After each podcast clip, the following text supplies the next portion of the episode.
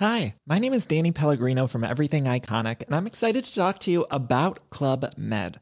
Club Med operates beach and mountain resorts and is the best all inclusive getaway for families. They have Club Med Punta Cana, their flagship family resort, and many other options in Mexico, the Caribbean, and around the world. Club Med are the pioneers of the all inclusive concept, which is the best way to vacation. Great for families, groups, or even solo travelers looking for land and water sports, delicious food, and a place to make unforgettable memories. Visit clubmed.us, call 1 800 Club Med, or your travel advisor. Bonjour à tous et bienvenue dans le Rendez-vous Jeu, l'émission bimensuelle où on vous résume toute l'actu du jeu vidéo et de l'industrie du gaming. C'est parti!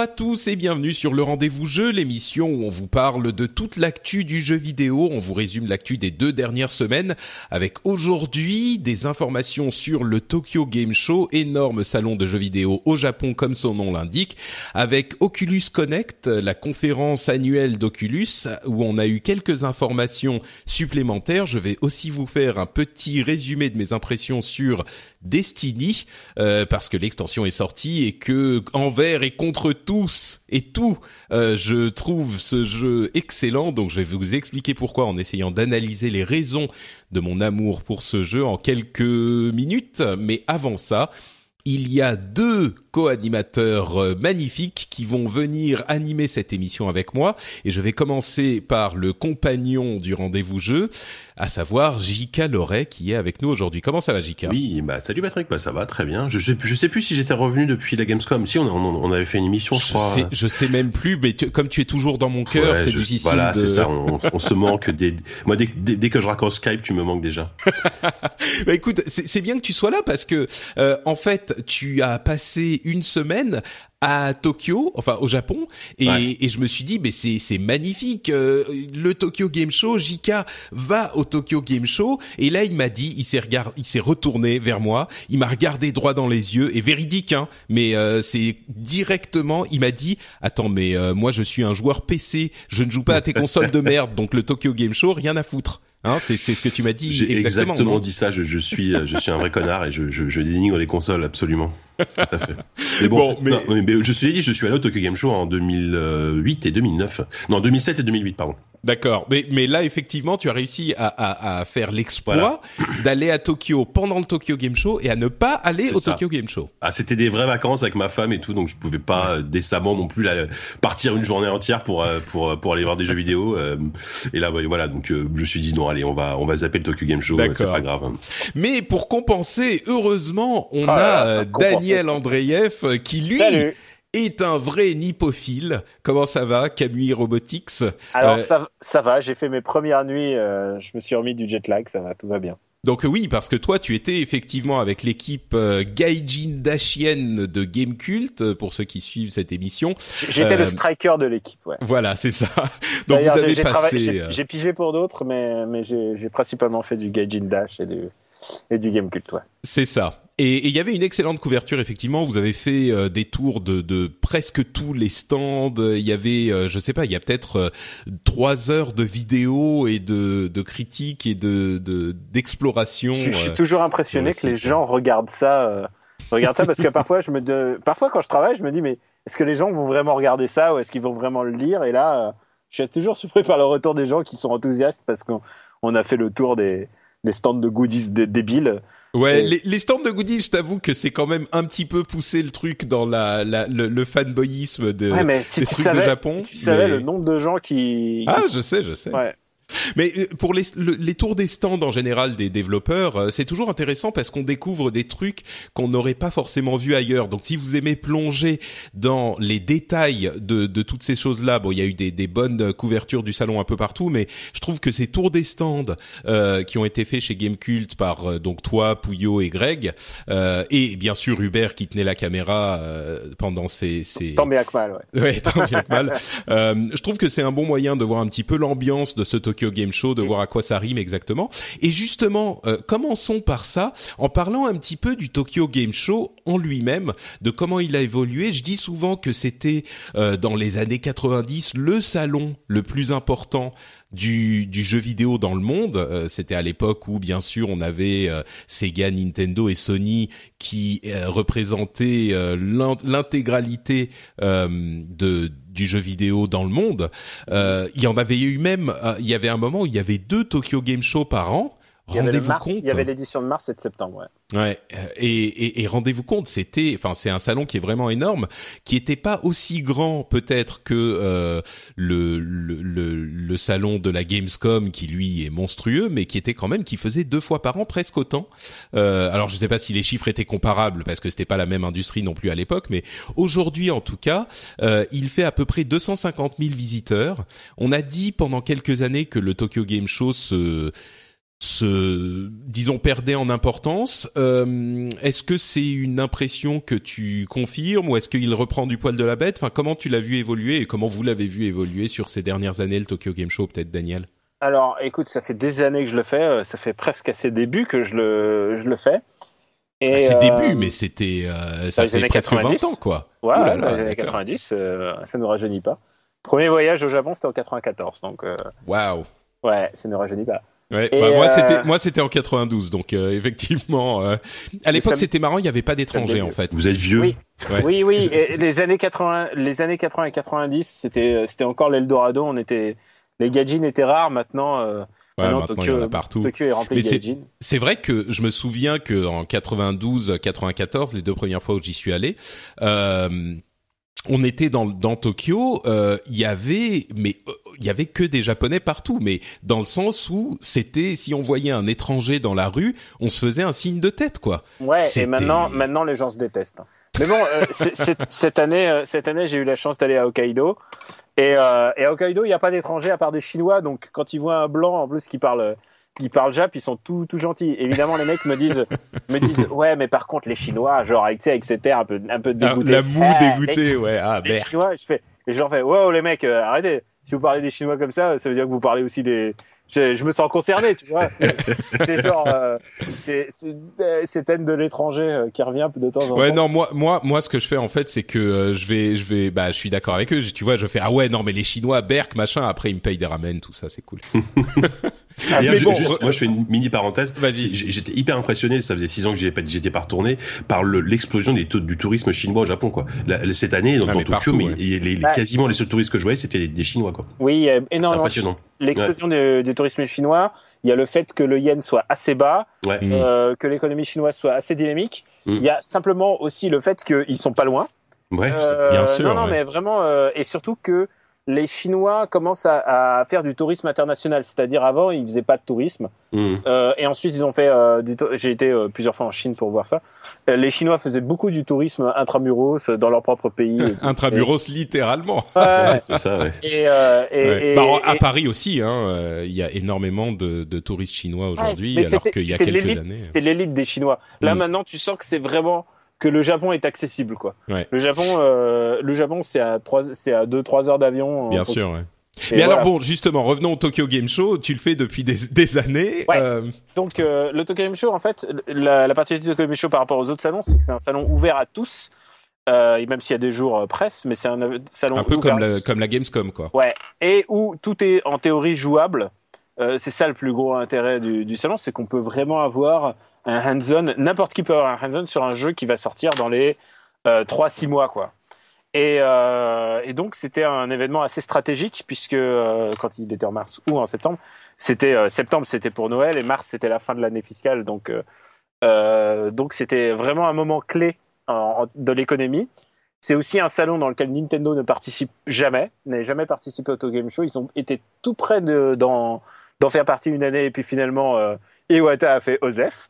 Et et donc donc du coup c'est un salon qui est maîtrisé surtout par Sony et à tel point qu'il contrôle une partie du CSA, du grand du de l'équivalent de la Fédération française du jeu vidéo. Enfin, tu vois, toutes ces grandes instances. Et euh, Microsoft a un, un petit stand jusqu'à jusqu'à cette année. Cette année, ils ont même pas daigné euh, bouger. Et quant à son évolution, puisque c'était ça ta question, euh, il y, a, y a eu un grand changement, un grand bouleversement au cours des cinq dernières années. C'est l'explosion du smartphone et des jeux smartphones. Et il y en a maintenant, et c'est la majorité des jeux présentés. Et euh, à force d'avoir son industrie se fusionner entre elles, c'est-à-dire euh, on parle de Sega Sammy, euh, de il y a plus que Capcom, Bandai Namco, de, de Koei Tecmo, Square Enix, ouais, ouais, effectivement. Ils ont fusionné, ont racheté deux ou trois boîtes. Je veux dire, Taito, Taito n'existe plus, ils ont été rachetés, Hudson n'existe plus. Toutes ces grandes boîtes ont été, ont été rachetées. Et du coup, il y a beaucoup moins d'éditeurs en fait, il y a beaucoup moins de stands. Et ça a laissé beaucoup de place pour les jeux smartphones qui, eux, ont énormément de thunes. Alors par exemple, pour pour donner euh, un, un, chiffre, euh, il y avait 100 jeux PS4 présentés euh, et il y avait 250 jeux smartphones présentés. Donc et, et, évidemment la PS4. C'est que t'es très documenté à chaque fois. je sais pas comment tu fais. Ah bah je lis je lis les les, les magazines de qualité qui sont publiés sur en, en, France et ailleurs. On se ah, prépare les émissions. Toujours documenté. Et et donc du coup et du coup ouais non ça peut avoir évidemment à chaque fois qu'on y va avec mes potes, on se dit ah les, les vertes années quoi, vraiment. Euh, c'était mieux avant. évidemment à chaque fois, chaque année, on se dit c'était mieux avant. Et en fait, depuis depuis cinq ans, on se dit quelle va être la pire édition quoi? Est-ce que c'est pas la pire ou est-ce que c'est Et là, hmm. c'était pas la pire. Euh, ouais, elle était plutôt pas mal, franchement. Elle tu, tu disais. Euh, elle était dynamique. Il y a des éditeurs qui se sont un peu bougé le cul. Euh, et si tu fais abstraction des jeux smartphones, non, j'ai absolument rien à branler. euh, ah non, non, mais vraiment. Euh, bah, disons que déjà. Il a l'air prometteur et à chaque fois c'est toujours pourri. Le, le, truc, c'est que les jeux japonais sont déjà un petit peu particuliers quand même. Il y a des grands fans et des moyens fans, euh, mais c'est quand même souvent des jeux un petit peu spéciaux. Euh, enfin, spéciaux, non, c'est un petit peu réducteur de dire ça, mais c'est des jeux euh, qui sont différents des jeux occidentaux souvent. Euh, et, et, quand en plus tu vas vers le smartphone, euh, c'est vraiment spécial, quoi. Ouais, mais ouais. Mais donc tu disais que Sony maîtrise effectivement le Tokyo Game Show. Euh, c'est rien de le dire. Leur conférence de, de leur keynote euh, d'ouverture qui a eu lieu un ou deux jours avant l'ouverture du Tokyo Game Show. En fait, euh, bah, d'une part il y avait tout le monde, euh, tout le monde y était, tous les éditeurs, et ensuite c'était vraiment la conférence d'ouverture du Tokyo Game Show. Euh, ça aurait pu s'appeler Tokyo Game Show keynote, ça aurait été pareil quoi. Ouais. À part, à part les jeux smartphones, ils... bien sûr. Et il y avait euh, effectivement de Nintendo même en tant qu'éditeur tiers, euh, c'est euh, Ouais, bah ils sont, quoi. ils sont, ouais, et, et, puis là, et puis là, en plus, ils sont vraiment dans une période où ils ont pas grand chose bah, euh, à présenter. Il y a moins de jeux 3DS donc, produits. Euh, je veux dire, à part Monster Hunter Cross et Monster Hunter, enfin les deux Monster Hunter, il y a moins de jeux 3DS qu'avant. Et, euh, et du coup, bah, il y a moins de présence de Nintendo, forcément. Ouais. Quoi. Il y avait bah, pas, je, je, crois que j'ai vu un jeu Wii U euh... Bon, il y avait des goodies euh, Splatoon, quoi, mais non, il y avait Zelda 3D, Zelda 3D, Zelda Musso 3DS, et puis ouais. euh, c'était vite fait, quoi. Et puis en plus, Star Fox a été décalé à 2016, donc euh, ah, bon. euh, mais mais en, en, même temps, ça fait longtemps que Nintendo compte plus sur les salons pour communiquer. Hein. C'est vrai. Enfin, je veux dire, avec les Nintendo Direct, même même à la Gamescom, ils ont un stand parce que voilà, c'est plus pour le public. À le 3, ils font leurs conférences, mais maintenant, c'est reste des Nintendo Direct, donc. Voilà. Et d'ailleurs, ils ont précisé que même avec le nouveau président, les Nintendo Direct continueraient. Donc, euh, effectivement, ouais. cette stratégie de communication directe bah, euh, se confirme. Y a, il parle, c'est tout à fait très bonne remarque de JK. C'est que maintenant, euh, maintenant, ils parlent directement au public, sans filtre, euh, sans le filtre journalistique. Ça leur coûte vraiment moins cher et euh, ça permet de créer des mini événements à chaque fois. Et, et ils sont très, très, très vigilants à tout ce qui est maintenant euh, les retours sur les réseaux sociaux et des choses comme ça. Et et ça leur permet de, je pense, de, de s'améliorer. Euh, leurs conférences E3 sont à chaque fois meilleures parce qu'ils ils, ils essayent de, ou à chaque fois meilleures, ou pas, pas vu les circonstances, elles pouvaient pas être euh, géniales, mais ils, ils font assez gaffe euh, de faire du show, quoi. Ouais. Et euh, c'est un changement, c'est un changement assez euh, de l'air Iwata. qui, qui, a, qui, a, marqué. Mais en tout cas, ils sont absents du TGS. Quoi. Et donc, euh, bah, on va on va parler évidemment des détails, mais juste en un mot, il y a, y a pas mal d'annonces dans la fameuse conférence euh, Sony. Euh, mais en un mot, euh, si tu dois résumer le, le TGS de cette année, bon, très bon, moyen, sympa, dynamique, cool, chiant. je lui mets, je lui mets, je lui mets trois étoiles et une gommette. donc. Non, sur 5 ou sur, sur 5, ouais. D'accord. Parce qu'il y avait quand même des jeux qui me donnent envie de jouer genre où je me dis ah c'est day one. Euh, il y avait des euh, il y avait des trucs qui étaient présentés et tu sais très bien qu'ils sortiront l'année prochaine mais euh, mais il y avait pas de il y avait pas de démo jouable. Par exemple Persona 5 Persona 5 ils l'ont retardé. Persona 5 ils les sortent comme c'est comme Blizzard. C'est-à-dire bon quand ça sera fini on le sort. Ouais, ça. ils en ont, ils s'en battent les steaks de faire des, des des salons et des choses comme ça. Ils ont déjà leur public qui fait que grossir à chaque fois euh, et puis il y a la Dark, Dark Souls exploitation euh, qui, qui, a vraiment bah. marqué le truc, euh, où il y a vraiment et les Dark Souls et le spin-off et le spin-off version version fish and chips et, euh, et aussi. Attends, de quoi tu parles ah, le spin-off de, de, Bloodborne. Ah, d'accord. Version fish and chips, ça veut dire que c'est plus facile ou Non, version euh, anglaise, tu vois. Ah oui, d'accord, d'accord. Ok, la version parce que c'est victorien, machin, d'accord. Ouais, ouais. Et, euh, et puis il y a les clones aussi maintenant, parce que les mecs ils se sont dit, hm, c'est intéressant cette histoire de de barbe on stamina, on va le faire. On va on va en parler euh, justement, mais moi j'ai eu l'impression que cette édition était quand même euh, un petit peu plus enthousiasmante que ces deux trois dernières années où c'était un petit peu plan-plan. Euh, là, on sent que ça se réveille un tout petit peu. C'est pas non plus le le le, le monstre qui va tout écraser, mais c'est un truc euh, sur lequel on, on peut jeter un coup d'œil intéressé, quoi. Il y a une dynamique. Euh, mm. Alors évidemment, c'est aussi marqué par le la future disparition de Konami, euh, qui, où il y avait euh, Metal Gear Online qui était jouable. Euh, mais, euh, mais sinon, il y aura plus que des jeux de foot et des, et des jeux de baseball. Ouais, il y a eu toute une polémique là-dessus, effectivement, avec certains, certaines publications dont euh, Gameblog euh, qui disait qu'il confirmait la la disparition des développements AAA à part PES, euh, qu'ils avaient des sources internes qui qui disaient que aucun jeu AAA n'était en développement. Euh, Konami a démenti sans vraiment démentir. Enfin, ils ont dit mais si on a déjà dit qu'on développait des mm. trucs. Enfin, on sait pas très bien ce qui se passe à ce niveau-là. Euh, moi, j'ai l'impression que c'est pas très surprenant, effectivement, vu l'orientation dont on a déjà parlé chez eux. C'est pas un pari très difficile à prendre. Et puis tu peux imaginer que d'ici 5 ans, euh, d'ici 2 ans, ils disent ah, on va faire quand même quelque chose pour faire genre. C'est ça, mais, ouais.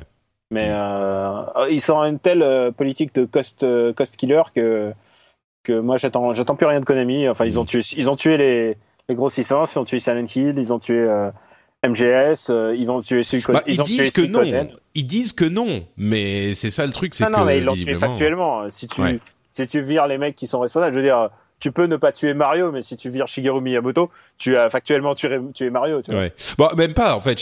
Miyamoto, euh, lui, il est plus euh, directement impliqué. mais si tu vires toutes les équipes, oui, effectivement. C'est une manière. Euh, c'est c'est comment tu perçois et quelle quelle image tu veux donner pour pour, bah pour la de ta boîte.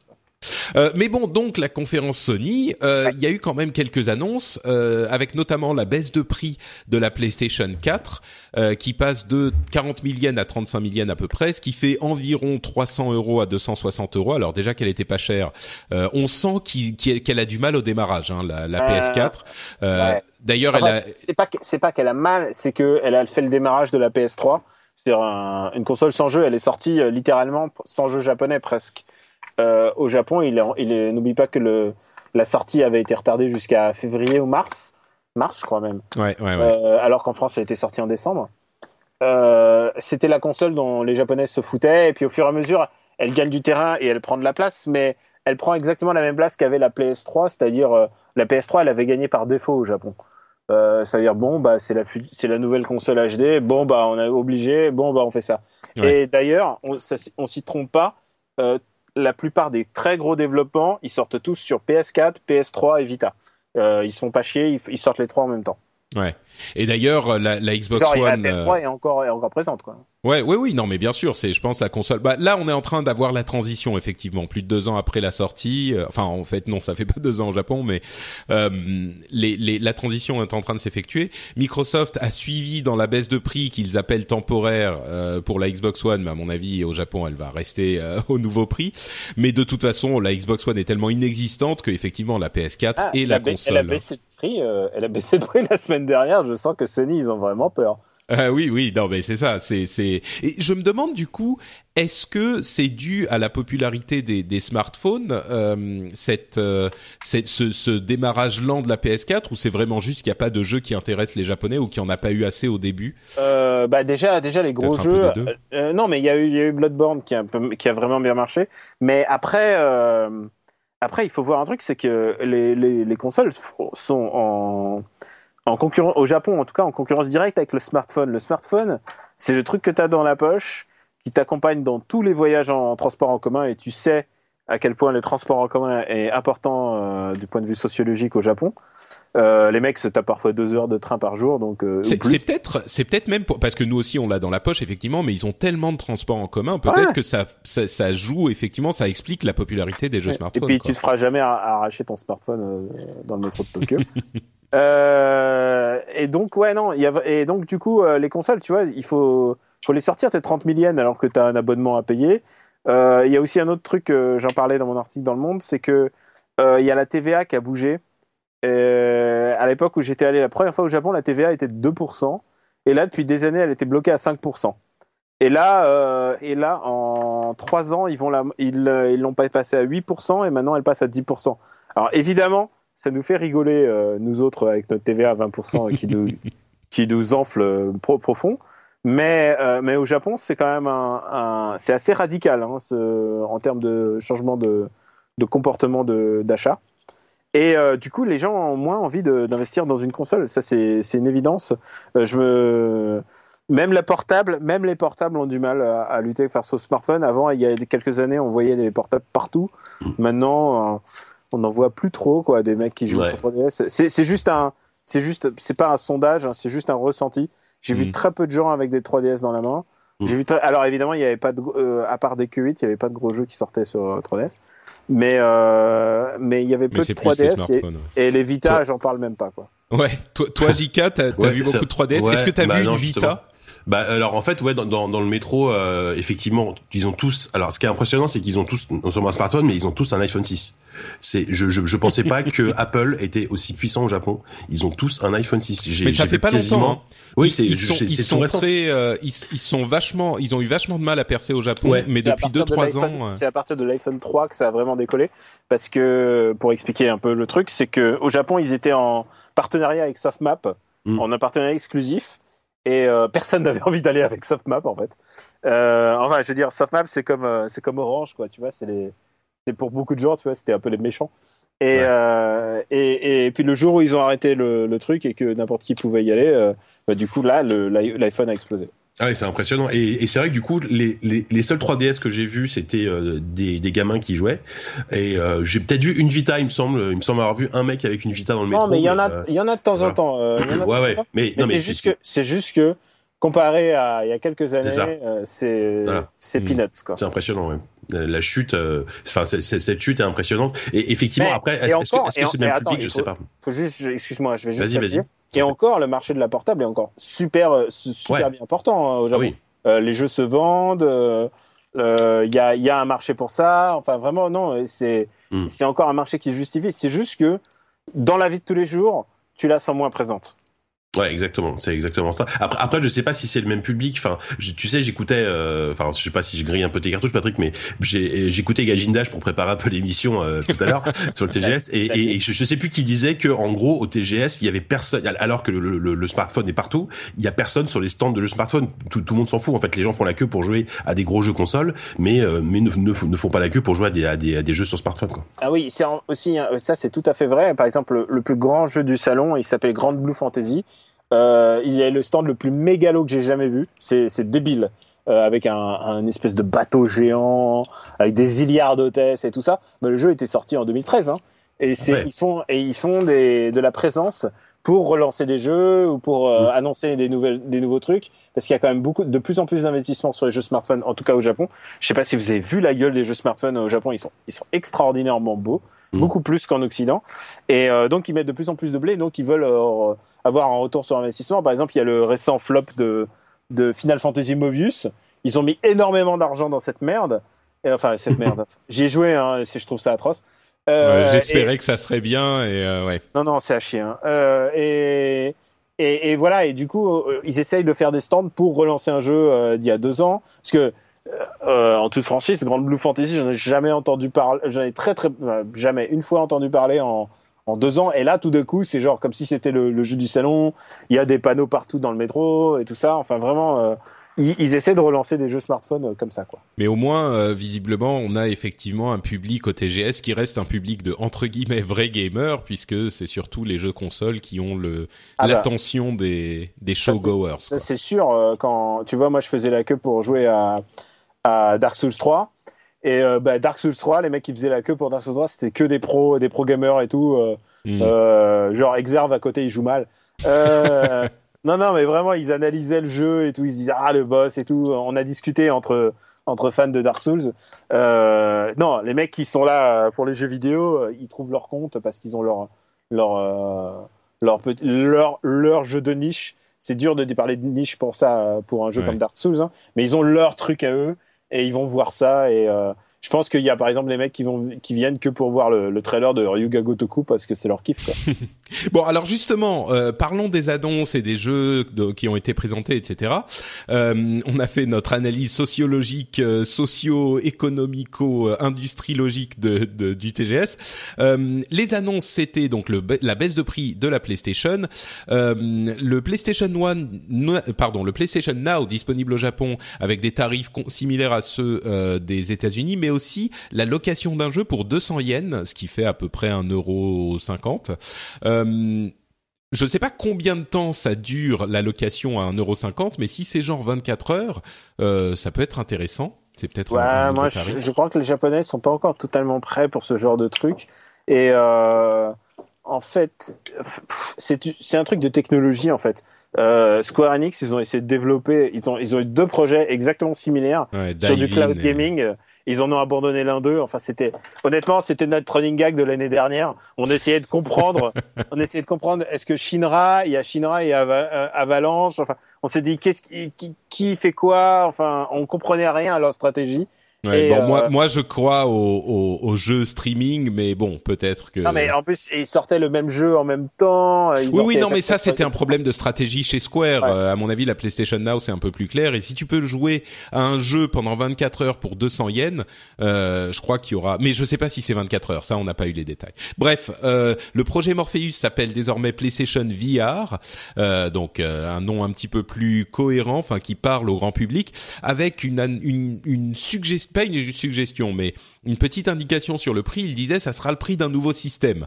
Alors, euh, est-ce que ça veut dire 300 euh, euros ou 500 euh, euros au Japon, au Japon, ça veut dire 30 000 yens. Voilà. Ouais, donc, donc, donc 30 200 euros, on est à 200, 250 euros. Ouais, euh, euh, japonais, hein, parce qu'il y a le change Apple et là on arrive à 400. Mais euh, mais bon, on verra euh, un petit peu plus tard. On a des, des questions de prix aussi avec l'Oculus. Euh, on, on, verra que c'est pas forcément si euh, cher que ça pour une solution VR, mais comme on n'a pas les prix officiels, ah. on, on sait pas encore. Alors moi j'ai pu essayer le PlayStation VR et alors. Alors, je suis toujours pas emballé du tout, du tout, du tout par ce qui se passe.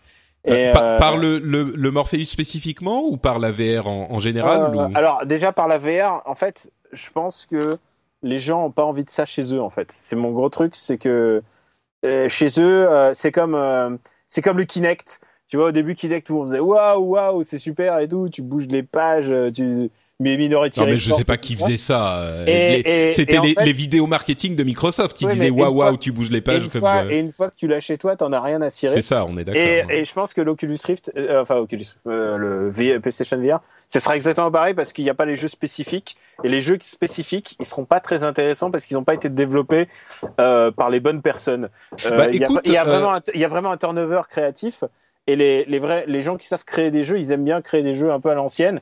Et, euh, je pense qu'il faut vraiment attendre une espèce de génération euh, de développeurs euh, à la, ben, je veux pas invoquer euh, Shigeru Miyamoto, mais tu vois, faut qu'il y ait des fers de lance de cette technologie pour que ça soit intéressant. Et quand je suis allé dans le côté indie de, du TGS, parce qu'il y a un côté indie, euh, les gens qui proposaient des jeux VR avaient l'air dix mille fois plus intéressant que ce que j'ai joué sur PlayStation VR.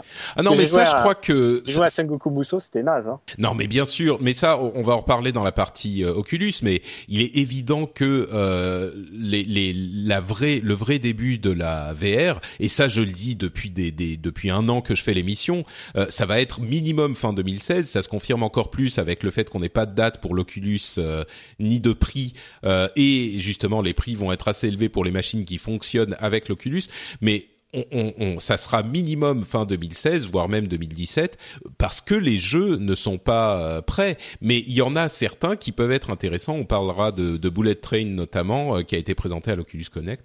Mais bon, bref, euh, le, PlayStation VR a maintenant. Il y avait la queue hein, pour essayer le PlayStation Ah mais bien sûr, bien sûr. Mais c'est ça. Ouais. Enfin, il y, a, y a toujours la queue sur ce truc-là parce que ça soulève une sorte d'engouement. Mais comme tu dis, euh, Daniel, euh, enfin moi je suis hyper enthousiaste sur la VR, mais c'est vraiment loin d'être prouvé que, ça marche auprès du public et, que les gens s'équipent à la maison, quoi.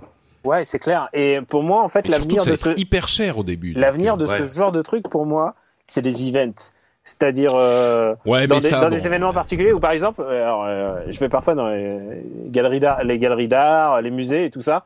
Je pense que ça, pour les trucs musées d'art moderne, les trucs d'expérience sensorielle et les machins comme ça, je pense que ça a toute sa place là-dedans. Mais ça, je crois que en termes de jeu, en termes de jeu, c'est quand même. Mais, mais ça, je crois que je crois que c'est la grande question en fait. Est-ce que ça va être gadget? Est-ce que ça va marcher? Et tout le monde se pose la même question et personne n'est sûr. Euh, euh, ce qui est ce qui est clair, c'est qu'il y a des gens qui sont enthousiastes euh, pour le potentiel, mais personne ne dit oui, ça va marcher. c'est c'est ça ça je crois que c'est c'est certain. maintenant, la la force qu'a Sony avec son PlayStation VR, c'est que la PlayStation est relativement bon marché par rapport à un PC, puisque le minimum, ça, ça, sera minimum 1000 euros un PC pour marcher avec l'Oculus. Euh, et la, la, PlayStation, bah, elle marchera euh, à, à ses 300 ou 350 euros. Et le, le mine de rien, le PlayStation VR qui est moins euh, moins cher, euh, je pense, que son équivalent euh, ailleurs, ou en tout cas plus facile à, à utiliser, et le fait qu'il soit, enfin, je pense, un petit peu moins performant techniquement. Euh, du, coup, bah, ça l'amènera à un prix un petit peu plus intéressant. Mais euh, bon, ça, on a encore, euh, on ne sait pas encore quand, comment, quoi. on verra bien. Passons plutôt au jeu et on parlait donc des euh, Dark Souls-like euh, avec Bloodborne, l'extension qui a été annoncée pour, euh, enfin le DLC qui s'appelle The Old Hunters qui a été annoncé pour le 24 novembre.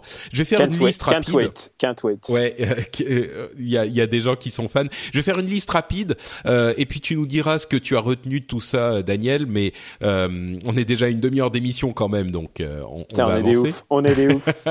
donc on a Blood, le, le DLC Bloodborne qui arrive le 24 novembre.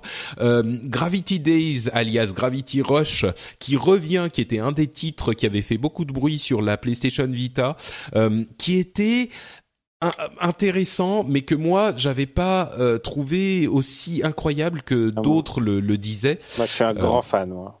Mais le truc, c'est que Gravity Rush a un, un, gameplay qui moi me paraît un petit peu euh, aléatoire et il y a des gens qui sont très très fans de la console. Tu parles de tu parles d'expérience sensorielle pour moi, Gravity Days m'apporte beaucoup plus en termes de sensations et de choses comme ça que, que, PlayStation, que PlayStation VR.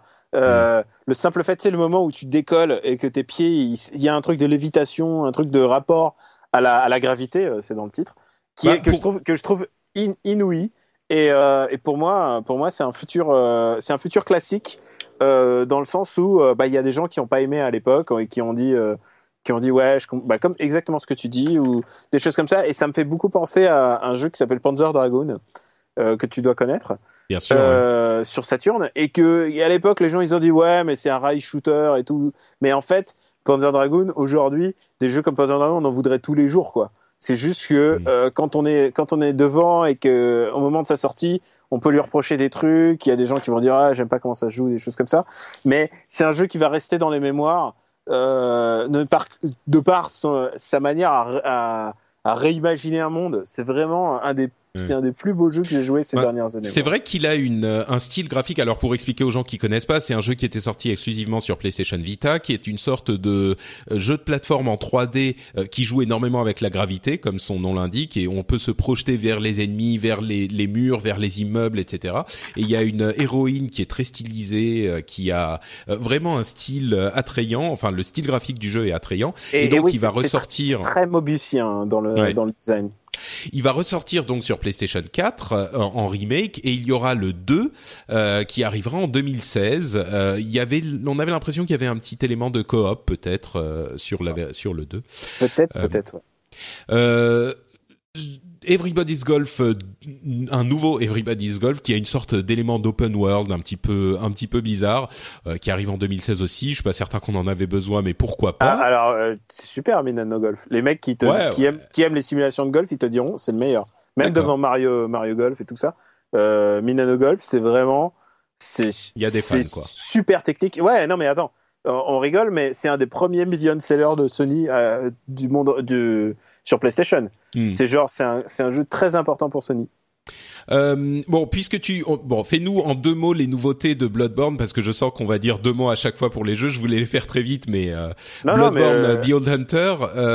Bloodborne, nouvelles armes, nouveaux boss, nouveau monde.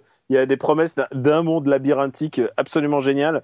Euh, je peux pas attendre. Je, je, je n'en peux plus d'attendre. Voilà. Je te l'ai fait bref. On n'a pas besoin de revenir sur Bloodborne. Bloodborne est mon jeu de l'année. D'accord. Et, je te le dis aussi, aussi sûrement que je viens de passer euh, 100 heures sur euh, Metal Gear Solid 5. C'est mon jeu de l'année, euh, Bloodborne. Alors, est-ce que Dark Souls 3 sera ton jeu de l'année l'année prochaine? Il arrive en avril euh, Moi, en Occident. Je sais pas. J'ai peur. Et, et, ce que j'ai vu était extraordinairement prometteur. Je sais pas si JK a joué à Dark ouais, Souls. si, moi j'y ai joué à la Gamescom. Euh, j'imagine que c'était la même démo, mais. Euh... Ah, mais t'as jamais joué à Dark Souls? Si, si, bien sûr, si, si. Ah, si, d'accord. mais si, j'ai fait, Dark, fait, fait Dark Souls 2, Bloodborne. J'ai pas fait le, euh, j'ai peu joué à Dark Souls 1, j'ai surtout fait ah, le 2. Putain, mais mec, mec, j'ai fait le Bloodborne. 1. Ouais, je sais. Il est tellement supérieur aux deux, quoi. Ouais, je sais, mais la version PC, enfin, moi, moi, j'ai joué sur PC, la version PC de Dark Souls 1, elle est tellement foireuse que. Mec, euh, fais-toi plaisir. Je sais pas si t'as une console, mais. Si, euh, j'ai une PS4, donc faut que voilà. Mais non, non, mais putain, eh, Dark Souls 1, pour te dire, c'est, je pense que ça contient mes niveaux préférés de tous les temps de jeux vidéo. Ah ouais, genre, euh, genre euh, comparé, euh, genre au-dessus de Zelda, quoi. Euh, oh là là, ah, non, non, mais, ah, non, non, mais, mais alors, alors le 3, c'est, c'est clairement fait en référence, et le 3, donc le, le, truc important, c'est plutôt comme le 1 ou plutôt comme le 2 C'est plutôt comme le 1 parce que c'est le retour de Miyazaki, le mec qui a fait Bloodborne et Dark Souls 1. C'est le retour de Miyazaki au, aux commandes. Alors je ne sais pas, il est, il est à la co-réalisation. Euh, je ne sais pas, je ne sais pas si euh, maintenant qu'ils sont passés en rythme un tous les deux ans, euh, est-ce qu'ils vont arriver à tenir la, la barre de qualité? Ce mec-là, pour moi, est un génie du, du game design. Tu parlais de Gravity, Gravity Dash juste avant, euh, qui est aussi réalisé par un génie qui s'appelle Toyama. Euh, c'est vraiment des jeux de créateurs. C'est des jeux qui ont une patte et qui ont, qui ont quelque chose à apporter à chaque fois. Je peux pas, on peut pas te, c'est comme Dark Souls 2, tu peux pas savoir sur quoi tu vas tomber avant d'y jouer. Mais il y a tellement de promesses et tellement d'envie de jeu là-dedans que euh, moi je peux pas, je peux pas résister à ça quoi. Dark Souls 3, euh, le premier jour et j'espère ne pas être déçu. Et même Dark Souls 2 que je trouve moins fort, euh, il y a quand même des moments de mélancolie extrême que j'adore dans ce jeu. Mais quelque chose à retenir dans le 3, je sais que le système de magie a été un petit peu Ouais, ils ont rajouté une barre, ils ont rajouté une barre et puis surtout moi ce que j'ai vu du niveau, il y a le retour du gros dragon qui te crame le cul. Il euh, y, a, y, a, vraiment le, le boss, c'était extraordinaire. Non, et, et, ça a été un peu euh, Dark Soulsisé dans le sens où maintenant euh, t'as la garde, euh, as la garde attaque qui est vachement, euh, vachement plus Bloodborne, quoi. C'est-à-dire, comment dire Un peu plus dynamique. ouais, c'est plus dynamique. Le rythme, le rythme, le, les, les, roulades et des choses comme ça. Dark Souls 2, déjà, tu, ça essayait d'aller d'aller dans la rapidité. Là, tu sens que vraiment, euh, ils se sont dit, euh, on va faire des jeux super mm. rythmés et pas tu t'as pas l'impression que le personnage pèse 600 kilos quoi. Bah déjà tu sens que le que, que effectivement Bloodborne est passé par là parce que dans la démo que j'ai faite, j'imagine que c'est la même, tout ça avec, avec le dragon. Euh, c'est beaucoup basé sur l'esquive et les roulades qui sont beaucoup plus rapides que dans que dans notamment dans Dark Souls 2. Euh, tu tu as tu, tu, as des éléments horrifiques je trouve qui sont inspirés de Bloodborne. Euh, il y a c'est encore plus horrifique que Dark Souls l'était je trouve. en tout cas de ce qu'on en a vu.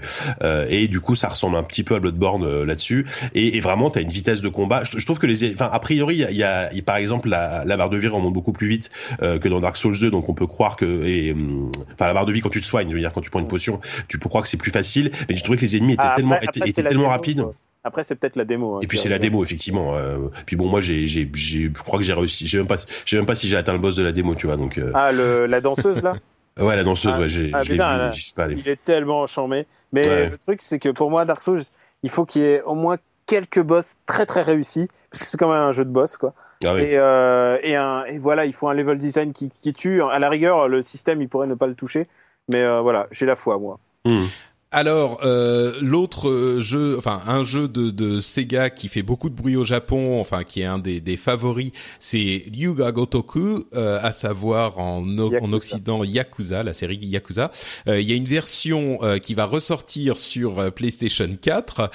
c'est Ryuga Gotoku Kenzan Kiwami. Ah non, c'est Kiwami tout court. Kiwami, Ah c'est pas Kenzan. Ah Damned. tu vois, j'ai Kenzan c'est le spin-off et euh, Kenzan c'était le spin-off là c'est Ryugagotoku 1 euh, Kiwami quoi. D'accord. Euh, et c'est un remake. Et c'est un remake. Alors l'original était sorti sur PlayStation 2, c'est ça? Ouais. Ouais ouais et, euh, et c'est super joli. Mais bon évidemment c'est mon préféré de toute la série d'ailleurs. Mais je sais pas je sais, moi je, sais pas si je je mettrais si le prix d'un jeu neuf entier là sur un remake. Hmm. Mais, mais, euh, tu le mettrais peut-être parce qu'il y a euh, inclus une démo de Yakuza 6 ouais, ça, euh, qui est effectivement prévue pour euh, l'automne 2016 avec notamment en fait ah merde comment il s'appelle? Takeshi Kitano voilà qui fait qui, qui, a un rôle dans le jeu. Ça c'était la grande surprise. c'est génial parce que tu regardes le film enfin le, le film de présentation qui était chiant cette année parce que d'habitude c'est un montage génial. Pour moi c'est à chaque fois le meilleur montage de tout le salon le mec qui fait les trailers de Yakuza, il faut le. C'est un, un, génie. C'est un génie. À chaque fois, tu as, envie. À chaque fois, c'est moins bien que ce que tu t'imaginais. Mais, euh, mais ce mec est, un dieu. Et là, ce trailer-là était chiant parce que c'était juste le boss euh, Nagoshi euh, dans son bureau qui te parle. Ouais, Yakuza, Yakuza pendant 15 minutes, c'était chiant. Et, et à la fin, il te balance 30 secondes et tu vois un mec qui se retourne et t'entends sa voix et tu fais Oh putain, c'est Kitano. Et, il a, et c'est Kitano sans l'éthique. Et, euh, et c'est vraiment, c'est vraiment impressionnant.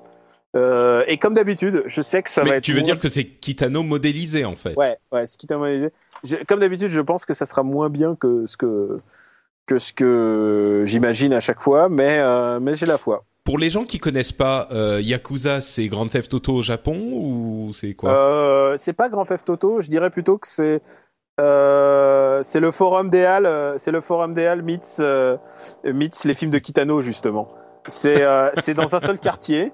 c'est dans ça se passe toujours systématiquement dans un seul quartier qui est le quartier un peu un peu chaud chaud de Tokyo, mais qui a une version parallèle. Il ne porte pas le même nom. C'est comme s'il s'appelait le le forum des halls, tu vois, c'est exactement ça. Mais attends, c'est quoi? C'est Shinjuku? C'est Lopongi? C'est quoi? Non, c'est oui, c'est Kabukicho. Ah, Kabukicho, oui, d'accord, donc Shinjuku. Quoi. Et alors, moi, j'ai fait un pari il y a longtemps, et je parle euh, surtout pour Jika, c'est que euh, j'ai fait un pari qu'il le sortirait sur Steam un beau jour et, euh, et je pense que c'est un bon client pour un jeu Steam ouais, euh, c'est vrai. pour ressortir eh ben, ils ont tellement cartonné avec Valkyria Chronicle qui a sorti sur sur Steam que je pense qu'un jour ils vont ils vont craquer ils vont le, ils vont le sortir c'est mm. Kabukicho est modélisé genre à peu près réalistiquement ou oui, parce que moi c'est réalistiquement il y a le il y a le le centre de baseball, il y a la grande tour et tout. Le truc, c'est que au fur et à mesure des épisodes, ça s'affine. Ce qui s'appelle s'affiner au Japon, c'est d'avoir des contrats avec des publicitaires et tout ça. Et, euh, et du coup, il y a de plus en plus de vrais produits, de placements produits. Genre, au bout d'un moment, le but, c'est de restituer le monde tel qu'il est avec les, les vraies firmes, les vrais machins. C'est ça un peu le, le, le game dans, dans Yakuza. Au bout d'un mm. moment, euh, ça sera, sera plus qu'un jeu réaliste. Euh, c'est aussi né un peu avec des pubs partout, ce qui retranscrit bien le Japon, effectivement. Ouais, c'est un peu né de, bah, de, de la frustration Shenmue. Euh, là, c'est c'est a rien à voir en termes de, c'est pas zen comme Shenmue avec euh, avec des flashbacks sur papa papa karatéka. là, c'est vraiment le monde de la pègre. ils sont tous, ils sont tous des crapules, sauf le héros qui est une crapule mais au grand cœur et, et super. genre, il sauve le. Ah, je, je, je, je, spoil pas en disant que dans le 3, il, il, il gère un orphelinat, quoi. Euh, oh là là, comme c'est beau. Ah non, non, mais c'est débile. Et, euh, et c'est des purs moments de autocono, de, de bromance, tu vois, de, de, de bromance. C'est très, très particulier. D'accord. Euh, vraiment, le premier est génial, quoi. Si vous avez l'occasion de vous le faire à l'occasion de Kiwami ou qui ressort à un moment, Le, le bah, je sais pas s'il sera dispo à l'Ouest, mais euh, en tout cas, il bah, sort au Japon. il est sorti sur PS2 en Occident. Sur PS2, oui, oui, non, mais je veux dire Kiwami euh, qui sortira sur PS4 euh, le 21 janvier au Japon. Mais Sony a parlé de de, de sortir Yakuza 5, je crois. Ah. donc peut-être que peut-être qu'ils le sortiront quoi. Mais c'est-à-dire que Sony prend en charge la trad et tout ça. C'est une un partenariat. Bah, de toute façon, ça, ça, il faut le faire en japonais avec les sous-titres. Hein. C'est, oui, bien sûr. Mais euh, je pense que maintenant ils, euh, ils, feront, ils feront pas autre chose. Ouais. Bah moi, j'ai, euh, j'ai, j'ai vécu effectivement quand j'étais au Japon, je passais par Shinjuku et par Kabukicho quasiment tous les jours. Donc, enfin parce que c'était sur mon chemin, j'étais à la, je prenais la, gare, le train à la, la gare de Seibu Shinjuku qui est un petit peu ah. plus loin. Enfin bref. Et tu allais dans quel bar à hôtesse là? Moi, tu sais bien que ce n'est pas mon genre, euh, ce genre de choses. Aujourd'hui, oui, mais à l'époque, on sait. À l'époque, non. À l'époque, j'étais trop jeune, j'étais timide, tu vois, c'est pour ça. Ouais, d'accord. Euh, bon, ensuite, il y a Capcom qui a présenté Biohazard um, Umbrella Corps, euh, qui est une sorte de TPS compétitif en 3v3 avec des zombies euh, qu'on peut utiliser pour attaquer ses ennemis avec des grenades qui attirent les zombies ou pour en détruisant les scramblers qui sont euh, sur chaque personnage. Genre s'il y en a un qui campe quelque part dans le dans le coin, on lui tire dessus, il, on détruit son scrambler. Donc même si on l'a pas tué, les, les, les zombies ne sont plus scramblés et donc vont aller vers lui pour le bouffer.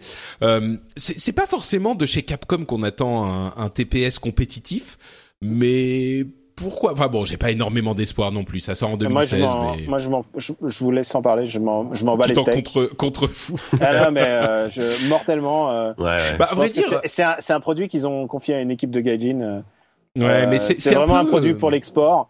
moi, je pense que ça n'a aucun, je pense pas que ça n'a aucun intérêt quand ça sortira. Ouais, c'est c'est un peu, euh, enfin il y a le la sortie, enfin c'est les 20 ans de Biohazard, c'est un petit peu décevant qu'il n'y ait rien de plus excitant euh, pour les 20 ans de Resident Evil quoi. Mais ouais, mais en même temps, euh, je pense qu'ils ont un peu cramé leur truc parce qu'ils font des remakes sur remakes tellement, sur remakes. Ouais, c'est vrai. Et et surtout les, les artistes qui faisaient les vrais Biohazard, on les a vus dès qu'ils sont partis, c'est devenu nul. Euh, Biohazard 5 est, est, naze. Biohazard 6 c'est pire encore.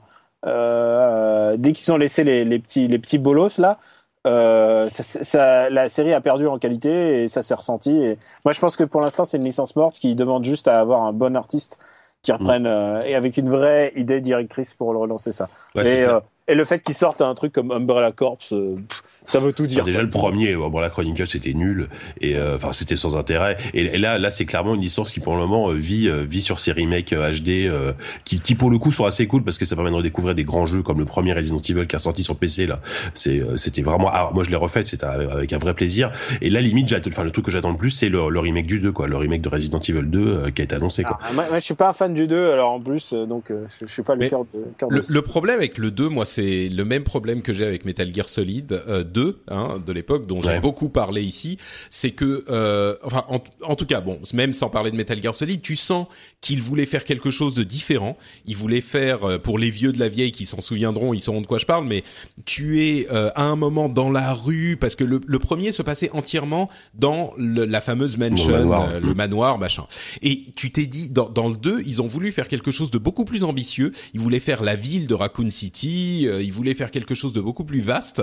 Et ils se sont rendus compte en cours de route que ça allait coûter les, la, peau des fesses et que même techniquement c'était peut-être pas possible.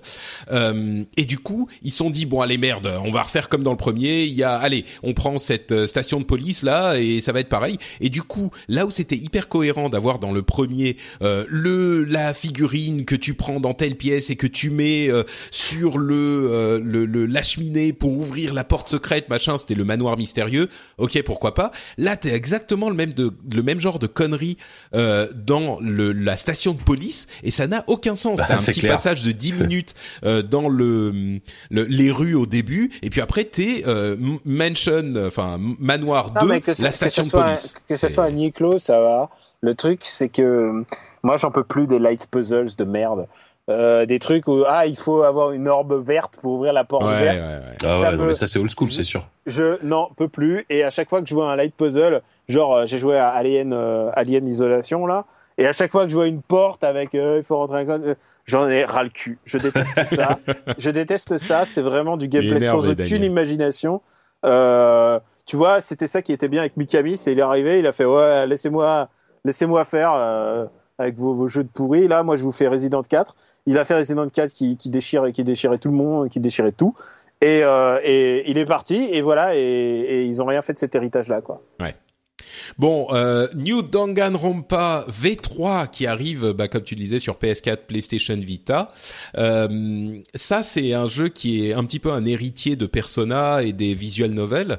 Euh, Danganronpa, qui est pas hyper connu en Occident. Euh, comment tu le décrirais à quelqu'un qui Il a, il a un jeu de niche. Hein. Il y a quand même un public. Euh, il y, a, il y, a, un gros public. Moi, je suis pas un gros joueur de Danganronpa. J'ai joué au mais, premier. Mais explique ce que c'est pour les, les gens qui connaissent pas, parce qu'on a un, un, public très large dans l'émission. Alors, c'est un jeu d'aventure et avec toujours une séquence de process. Et euh, ça a été euh, de mise en accusation.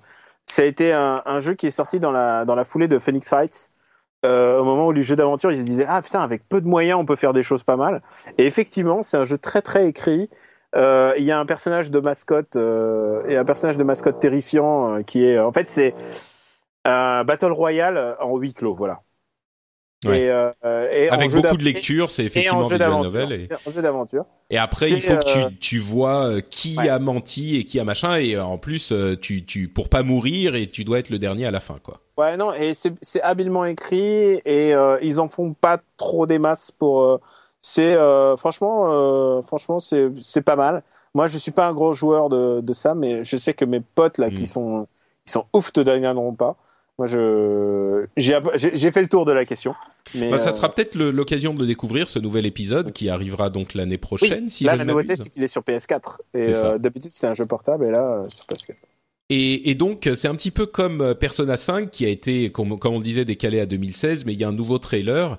Euh, bah, Persona 5, il n'y a pas grand-chose à en dire maintenant euh, encore, mais... il y a la thématique des voleurs, quoi. C'est ça, mais ce que je veux dire, bon, ça on le savait déjà. En France, mais en France, il va être traduit par Persona 5 Le Valois. Avec, le Valois euh, Ouais, avec Balkany. Euh, Balkany pas mal. Ça m'a, ça m'a j'ai mis un moment à comprendre. Mais, euh, mais euh, ouais, Persona 5, c'est, euh, je le dis, je le dis à chaque fois, je crois, c'est vraiment Persona, une série qui a gagné petit à petit des, un public en Occident. Et le 4 avec la version Vita, qui était l'un des seuls excellents jeux de la Vita, en tout cas un des jeux qui a fait beaucoup de bruit sur Vita, qui, qui a gagné beaucoup de public. Et c'est une sorte de succès en sous-marin. Et je me dis que le 5 euh, va peut-être devenir un épisode important. Euh, enfin, va peut-être amener la série sur le devant de la scène pour tout un public qui. C'est quand même devenu mainstream avec euh, Persona 4 en fait. C'est qu'à chaque fois, les fans de Persona, c'est des, hardcore. Oui, oui mais toi, t'es, toi, t'es gaijin, toi, t'es euh, gaijin super fan de trucs japonais, donc pour toi, évidemment, tu connais Persona. Je suis sûr que les gens qui écoutent cette, cette émission, qui sont un petit peu moins fans de jeux japonais, là, ils en ont pour leur argent Alors, dans cet il faut, épisode. Il faut leur résumer Persona in a nutshell. Mm. Persona, c'est un RPG qui se déroule dans une année scolaire. Euh, on rentre dans des donjons pendant la nuit pour, euh, pour euh, tabasser des monstres avec nos personnages, c'est-à-dire nos personnages supérieurs, des espèces de monstres qui nous accompagnent. Mais on ressort du donjon et on doit passer sa vie scolaire, c'est-à-dire on doit faire réviser, on doit maintenir l'amitié, le lien d'amitié avec ses amis, on doit faire les courses. Il y a et on suit le rythme de l'année. au fur et à mesure des jours. il faut se préparer pour les examens. Et en général, il y a un plot supplémentaire du genre un assassinat ou quelque chose. Il y a une enquête euh, globale. C'est un des rares RPG qui se déroule dans un monde contemporain et qui soit en même temps passionnant en termes de système. Je connais plein de gens aussi qui n'aiment pas parce que justement le, le rythme, euh, le rythme de l'année qui passe, c'est pas leur cam. Moi, j'adore Persona, quoi. Moi, j'ai joué, euh, j'ai pas fini Persona 4, mais j'y ai joué peut-être 20 heures. Il y a plein de gens qui ne finissent pas, quoi. C'est dur, hein. C'est vraiment, euh, c'est super long, mais euh, mais ça me fait plaisir que tu me dises qu'il y a plein de gens qui le finissent pas et qu'on ah, peut quand même l'apprécier. J'ai des très bons potes qui disent ah personnage, j'adore le design, mais j'arrive pas à jouer. Ouais. Bah moi, j'ai quand même joué une bonne vingtaine d'heures et c'est si vous voulez vous plonger dans le Japon. Euh, c'est vraiment un bon moyen quoi. Persona 4, c'est c'est le Japon quoi. C'est vraiment. Ouais. Et, euh, et d'ailleurs, il y a Dancing All Night qui est sorti là il y a pas longtemps, qui est un jeu de danse avec les personnages de Persona. Et ce qu'il faut dire aussi, c'est que c'est très facile de rentrer dans un épisode nouveau de Persona parce que c'est jamais les mêmes personnages en fait. C'est une histoire complètement différente à chaque fois, un petit peu comme Final Fantasy. Ouais, c'est un univers euh, différent à chaque fois, mais c'est toujours des étudiants. Euh, c'est un jeu qui est très. Des lycéens même. Ouais, c'est un jeu qui est très. Euh dans l'air du temps, c'est-à-dire il y a parfois des personnages LGBT. et l'adolescence, c'est un truc qui est facile à s'identifier en fait. Euh, parce qu'il y a les beaux gosses de, de l'équipe, il y a les jolies filles, mais il y a aussi les, les otak. Enfin, c'est vraiment, en général, ils essaient de faire un casting intéressant, quoi. C'est pas juste du cliché japonais avec des, des filles à gros seins et des femmes chats. Ouais, ouais, exactement. C'est vraiment un, un, un jeu euh, euh, qui a des qualités à plus d'un égard, quoi, Persona. Donc moi, j'attends vraiment avec impatience le 5. Euh, j'espère qu'il arrivera en Europe euh, assez vite, quoi. Au fur et à mesure, il y a toujours des nouveaux utilisateurs de Persona qui sont alléchés par les, les anciens, qui disent ouais, il faut jouer à mm. Persona et tout ça. Et il y a plein de gens comme toi qui abandonnent au, bout des 20 premières heures parce que parce que parce qu'ils n'y arrivent pas. Et je pense qu'ils gagnent aussi du, du public grâce à ça c'est-à-dire qu'il y a des gens, énormément de gens qui n'y vont pas jusqu'au bout du jeu, mais qui respectent le, qui disent ah je comprends exactement. C'est pas un jeu que tu détestes. Tu détestes jamais Persona. C'est juste que soit t'accroches, soit t'accroches pas, mais tu respectes complètement le, le taf ah, qui Moi, je, je, suis pas allé au bout du 4 et pourtant j'ai très hâte de d'essayer le 5. En plus, il y a un truc qu'on n'a pas dit qui est quand même et essentiel. Et jamais jusqu'au bout du 5, sans, doute, pas. Sans doute pas. Mais euh, mais il y a un truc aussi qu'on n'a pas dit qui est essentiel, c'est que c'est un, un design incroyable Persona, c'est super bien designé et la musique est hyper travaillée. Euh, c'est très très beau dans les scènes de, de, de enfin animées et c'est très la musique euh, fait ouais, il y a un gros travail d'habillage euh, d'habillage c'est euh, les premiers c'est les premiers gros jeux japonais qui essayaient d'être un peu trendy, de respecter mm. un peu le ce qui se fait en termes de nouveaux de nouveaux styles graphiques, de jouer avec la typographie et tout ça. C'est toujours un plaisir pour les yeux. Les menus, ah, les menus de Persona sont tellement beaux qui valent, le, hmm. ils valent le coup d'être acheté. Le jeu vaut le coup d'être acheté pour vouloir les menus. Je suis désolé, Jika, euh, je sais pas si ça te parle, mais. Non, bah, euh, si, si, moi, enfin, en fait, Persona, bah, c'est exactement ce que tu disais tout à l'heure. C'est, c'est un truc que, que j'ai envie d'aimer, en fait. Et, euh, et pour le coup, j'ai joué à, à, Persona 4 Golden sur Vita, euh, sauf que, euh, au bout de 6 heures, j'avais toujours pas commencé vraiment à jouer. Enfin, pour le coup, l'introduction est extrêmement longue. Eh mais ben, c'est le. Plus que dans la, la, la, moyenne des RPG japonais, je trouve, quoi. Et, et du coup, ça m'a, ça m'a découragé, quoi. Mais, mais le pire, c'est que c'est un univers qui me plaît beaucoup. Et franchement, le trailer qu'ils ont balancé pour le Est-ce que, est que vous entendez là Allô Ouais. Ouais. Alors attendez, est-ce que vous entendez la musique? Hop, les gens devraient ah. entendre. Là, je fais, je fais, je fais, je mets la musique de Persona, euh, du générique de Persona 4 en fond, euh, juste pour le plaisir. Play. J'entends pas moi. J'entends rien. Vous entendez pas? Ah merde. attendez. Hop, là vous entendez? Non, toujours ah, pas. Ah bon, d'accord. Bon bah j'espère que les auditeurs entendront eux. Peut-être, ouais. Tu le montage. Mais euh, mais franchement ouais et par exemple chez nous chez ZQSD euh, disent je sais que c'est c'est c'est le jeu qu'il attend le plus cette année parce qu'il est ultra fan de Persona et je connais plein plein de gens qui adorent la série. Et effectivement euh, c'est une série qui est vachement appréciée et bon moi je, moi je sais que j'ai envie de m'y mettre mais mais c'est trop euh, c'est trop RPG japonais pour moi quoi. Je pense enfin je sais pas il y a un truc euh, qui qui, qui passe ah, pas malheureusement quoi il faut, faut c'est un jeu dans lequel il faut se plonger. Ouais, faut, faut, faut s'y mettre vraiment. En plus, c'est long, c'est, ça prend du temps. Ouais, ouais. Ça. Bon, bref, Persona, un bon jeu à essayer euh, quand il sortira, en tout cas le 5.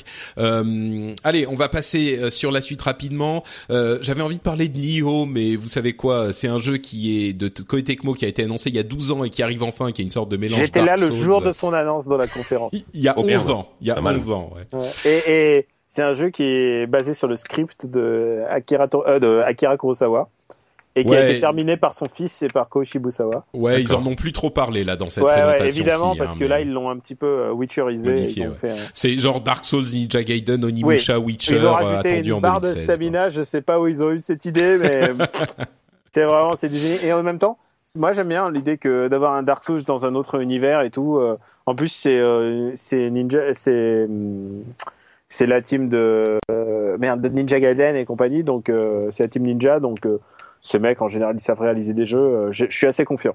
Ouais, d'accord. Bon, surtout, ça sort. Mais malheureusement, on a perdu un running gag. C'est qu'on avait un running gag tous les ans, genre, hey, il est où Nio Et là, maintenant ils ont dit, non, ça y est, il est là. Oh, quelle horreur Quel malheur. Ouais, heureusement, il nous reste FF15. bon, euh, alors attendez, là on va voir, on va voir si ça marche. Une seconde, je vais, je vais retester. Euh, non, c'est pas bon. Ah, mais pourquoi ça marche pas Toujours pas. Malheur. Ah, c'est bon là. Ah, voilà. Voilà. Ah, mais la musique elle est cool, hein. Enfin, c'est. Ah, et, moi, je peux plus l'écouter parce que j'ai trop joué à Persona 4 Dancing All Night et euh, je l'entends tout le temps là. ah oui. Bon. alors attendez, non. Allô Oui, vous m'entendez? C'est bon? Oui. Tout va bien. Je, je, je, il, faut, il va falloir que je refasse les réglages de mes. Voilà, là on entend. Ok. Bon, bref, euh, c'était donc Persona 4 euh, The Golden Opening qui est encore. Ah non, je vais mettre le, le opening du, de Persona 4 The Golden qui est encore mieux. Alors attendez, attention. Vous n'entendez pas, mais ça arrive. Play, 3, 2, 1. Alors voilà, celle-là. Oh là là. Ça, ça parle pas aux gens qui, euh, qui ne connaissent Et pas ce le qui jeu. est je bien, pense. c'est que c'est de Ah, la bonne, cool la BO. c'est de la Ah, bonne c'est ça. musique, mais sans être, sans être de la J-pop un peu à la con, quoi. Ouais, Ouais, c'est ça, ouais, ouais, c'est carrément ça, ouais. C'est C'est le genre euh, de musique que musique tu peux quand même écouter en dehors du jeu, quoi. Avec Ah mais plaisir. complètement. C'est un petit peu jazzy, euh, c'est en anglais. Enfin bon, on comprend pas bien l'anglais parce que c'est des japonais qui parlent anglais, mais euh, et puis il y a de l'anglais, et du japonais. euh. Si vous voulez ces musiques, euh, il y a Persona 4 Dancing All Night qui sort bientôt en Occident. Il sort quand? Euh, novembre, décembre, je crois. Ah, mais écoute, C'est un, jeu que j'ai platiné, si qui n'arrive pas souvent. ah là là. Mais j'ai même, euh, moi j'ai même acheté le jeu de combat Persona. Euh, Ah ouais, ouais. Arena. Ouais, Persona 4 Arena, euh, enfin oui, 4 Arena je crois, euh, avec plein d'histoires. Enfin bon bref, on va arrêter de parler de, de Persona, vous aurez compris que c'est euh, quelque chose qui nous plaît particulièrement. Bon, je vais vous laisser, hein. Bon allez, on arrête, on arrête. Hop. Ouais, là, là pour revoir on passe pour des gros puceaux, là. hein. Ouais. Mais non, mais je respecte infiniment Persona en plus. Hein. Voilà, c'est ce qu'on disait, les gens respectent. Oui, Ouais. exactement. Bon, euh, ah, je vais me, je vais me refaire un petit peu de Persona après cette émission, je pense. Euh, donc, Persona 5, je me demande si ça peut pas être euh, l'illustration de cet épisode, rien que pour le plaisir, le, le- une image de Persona 5. C'est trop, trop sympa. Euh, donc, Nioh, bref, Attack on Titan, euh, il y a un, un trailer d'action euh, qui semble, qui est super moche, mais qui semble au moins retranscrire l'action de Attack on Titan euh, correctement. Euh, Higeki no. Kyojin, c'est ça? Ouais, mais Ouais. ça, ça a l'air moche quand même. Ouais, mais moi je suis assez impatient parce que déjà j'ai joué au précédent là sur euh, 3DS et c'était pas top. Et, Ouais, euh, bah, et, donc fait- t'es impatient, logique. Non, mais c'est un, un jeu. c'est- un, un jeu qui, euh, c'est un univers que tu as envie de voir en jeu vidéo et qui est compliqué à faire fonctionner. Et je suis curieux de voir s'ils vont réussir. Ouais, c'est ça la Euh, grande c'est les mecs question. d'Omega, c'est les mecs d'Omega Force qui réalisent, euh, les mecs qui sont habitués au, au Muso, au Sengoku Muso, à Dynasty Warrior. Et, euh, et c'est des mecs qui savent faire des jeux, quoi. Ils savent faire des jeux d'action. Et euh, je suis curieux de voir ce qu'ils vont, ce qu'ils vont trouver. Ça se trouve, ça sera nul comme quel le survivant, quel le survivant Dynasty Warrior là, qui était à chier. Ouais, ouais, ouais. Mais, euh, mais, mais je suis assez confiant et surtout, c'est un univers que j'ai envie de voir en jeu vidéo. D'accord. Bon, voilà, je pense que tu as résumé le sentiment de tout le monde. Il y a, il y a des grappins et il y a des grappins et c'est ça qu'on a envie de voir, des mecs avec des grappins. C'est ça.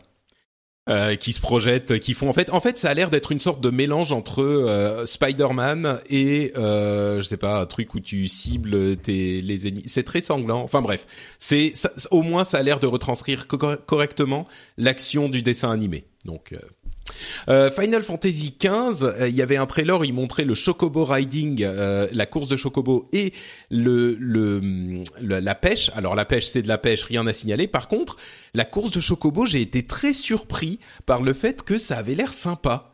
J'ai pas compris ce qui s'est passé. C'est C'était pas mal du tout, quoi. faut- ouais, c'est du détail, d'accord, mais mais il y a des quoi. il y a des dérapages, ils accélèrent et tout les chocobos, je sais pas, c'est bon bref, ça avait ça avait l'air marrant. Ouais, Euh, mais bon, euh, qu'ils finissent leur jeu et qu'ils arrêtent de faire les cons là, parce que parce que c'est plus Bon, possible. Il y avait il y avait plein d'autres jeux aussi euh, dont on va pas sur lesquels on va pas forcément passer beaucoup de temps parce que euh, vous les vous les connaissez plus ou moins. Il y a euh, le le RPG de Square qui qui s'appelle Project Setsuna euh, de de la Tokyo RPG Factory qui est bah un RPG japonais mais carrément. Il y a Monster Hunter, il y en a 12 000. Dragon Quest Builders, euh, c'est-à-dire Minecraft euh, pour Dragon Quest qui a l'air mignon. qui, qui a l'air super. J'ai Ouais. joué et ça m'a passionné. J'adore Minecraft. Euh, je trouve que Minecraft c'est génialissime. Et, euh, et euh, ils ont évidemment copié le, le jeu, même s'ils s'en cachent bien, mais c'est une copie conforme. Mm. Et mais réadapté à Dragon Quest, moi j'y crois, j'y crois énormément. En plus, euh, en plus Minecraft marche à fond au Japon, quoi. C'est un million seller. C'est le truc qui fait vendre de la Vita au Japon, c'est T'imagines, ouais, le, le, le, crossover Minecraft Dragon Quest qui sont des million sellers au Japon, mais le, le carton assuré. Quoi. Ah non, mais ils vont vendre, ils vont vendre des, des plateformes, ah, ils le sortent sur Vita en plus et tout. Ah ouais, non, c'est clair. Euh, et, et en plus, alors, il y a une star du game design qui est euh, derrière le, le jeu. Euh, c'est le mec qui a fait les Trian Odyssey, euh, qui a fait les Trian mm. Odyssey. C'est, euh, je pense que c'est le bon jeu au bon moment. J'ai hâte d'être en janvier pour y jouer. Mm. Par contre, c'est quand même hyper décevant qu'ils aient pas du tout communiqué sur DQ11, hein, sur Dragon Quest 11. Ah non, non, mais alors, DQ11, il y a une raison. C'est qu'ils l'ont annoncé il y a un mois. Oui, ouais, ouais. Ils ont, fait, une, ils ont fait une grande cérémonie. et oui. c'est qu'ils avaient rien de plus à annoncer. Ensuite, il y a un autre truc, c'est que pour moi, DQ11, il sera jamais sorti à temps c'est un jeu qui est pour le 30e anniversaire de la série, euh, mais en même temps, euh, je le vois, j'ai du mal à voir deux jeux DQ11 qui vont sortir euh, dans l'année. Dragon Quest, ouais. Ouais, c'est sûr, c'est sûr. C'est pas possible. Et ils ont rien d'autre à dire. Et surtout, ils ont, vu que c'est un salon où il y a beaucoup plus de trucs jouables, les mecs, ils vont pas se faire chier à faire un trailer un mois, un mois après la, son annonce. Tout le monde sait qu'il y a DQ11 qui, qui sort. Mmh. Maintenant, maintenant, c'est dans les tubes et maintenant, ils préfèrent communiquer sur les autres jeux, quoi. Ouais, ouais. C'est cohérent par rapport à, Square Enix. Hein. Euh, et c'est bien de se pas se cramer aussi. Metal Gear Online, quelque chose à dire dessus? Tellement bien. C'est hey, eh, même pas un jeu, c'est gratuit. C'est bonus, c'est cadeau. Say hello to a new era of mental health care. Cerebral is here to help you achieve your mental wellness goals with professional therapy and medication management support. 100% online. You'll experience the all new Cerebral Way, an innovative approach to mental wellness designed around you. You'll get a personalized treatment plan from a therapist, prescriber, or both in a safe and judgment free space. Your cerebral therapist or prescriber will outline a customized plan with clear milestones along the way so you can get to feeling your best. With Cerebral, you're not alone in your mental health journey. We're here to empower you to live a fulfilling life. So take that first step towards a brighter future and sign up today at cerebral.com slash podcast and use code ACasts to get 15% off your first month. Offer only valid on monthly plans. Other exclusions may apply. Offer ends July 31st, 2024. See site for details. Hi, I'm Dory Shafrir. And I'm Kate Spencer. And we are the hosts of Forever 35. And today, we're talking about Club Med, the best all inclusive getaway for families. Today, Club Med has nearly 70 resorts worldwide, from beachside resorts in the Caribbean and Mexico to magical locations in the Maldives and Morocco to ski resorts in the mountains from Canada to the Alps. Between their all inclusive family programming, wellness offerings, land and water sports, and their French heritage inspired food and drink offerings, Club Med is the best way to elevate your family getaway, no matter which location you're at. To learn more, visit clubmed.us.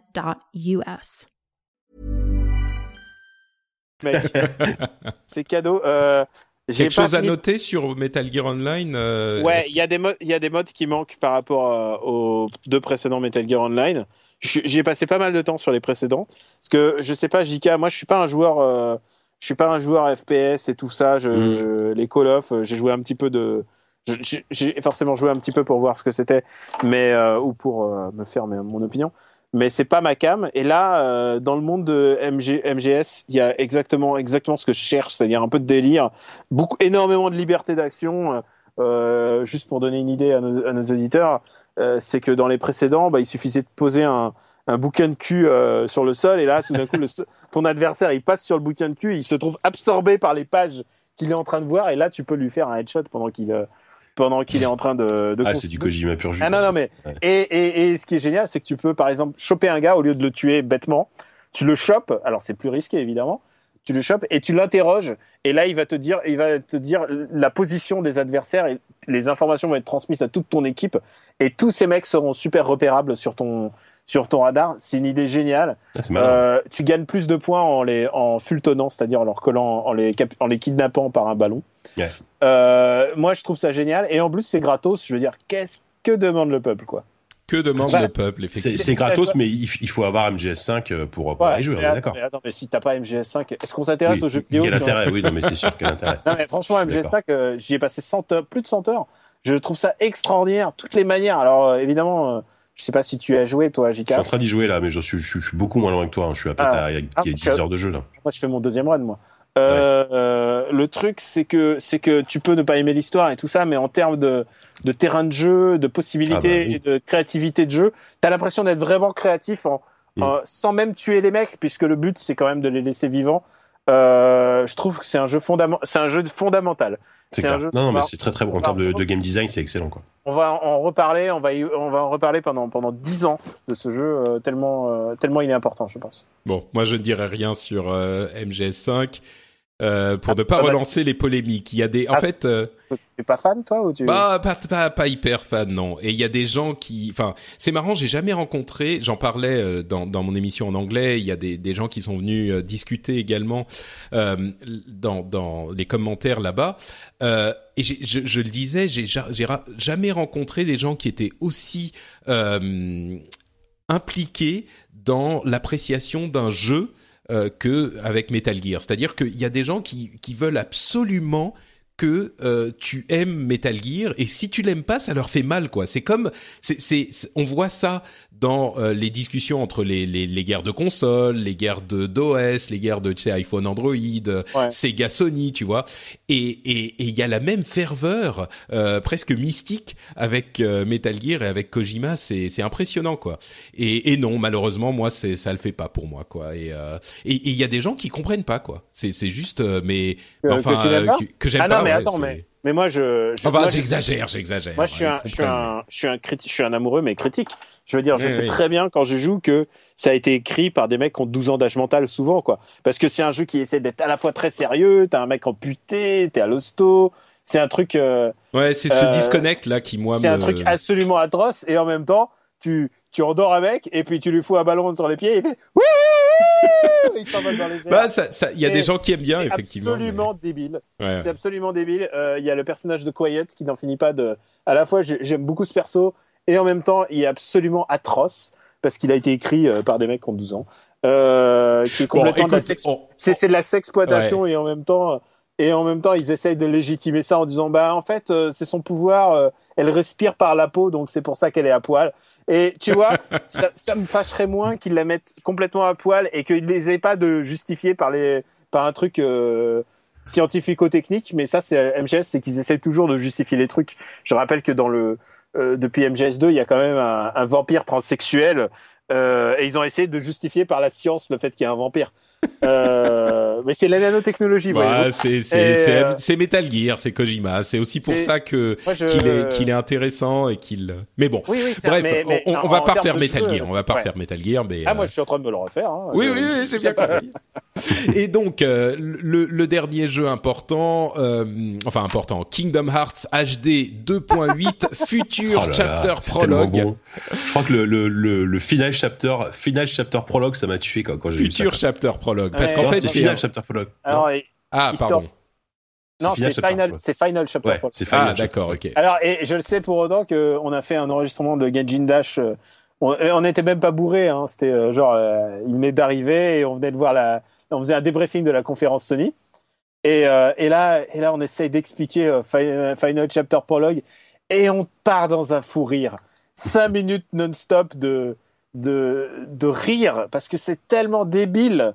C'est, Mais alors c'est euh, quoi? C'est un remake d'un jeu et, et des, des scènes euh, Merde, tu veux vraiment animées que dans, un, dans un fou rire? Non, non, c'est pas la peine, c'est pas la peine, c'est pas la peine. Non, mais parce que c'est c'est un remake qui c'est un remake de des jeux portables. Et alors, je vais te le dire, puisque toi tu es fan de Kingdom Hearts et tu as vraiment envie de savoir, ça contient, ça contient Kingdom Hearts Dream Drop Distance HD.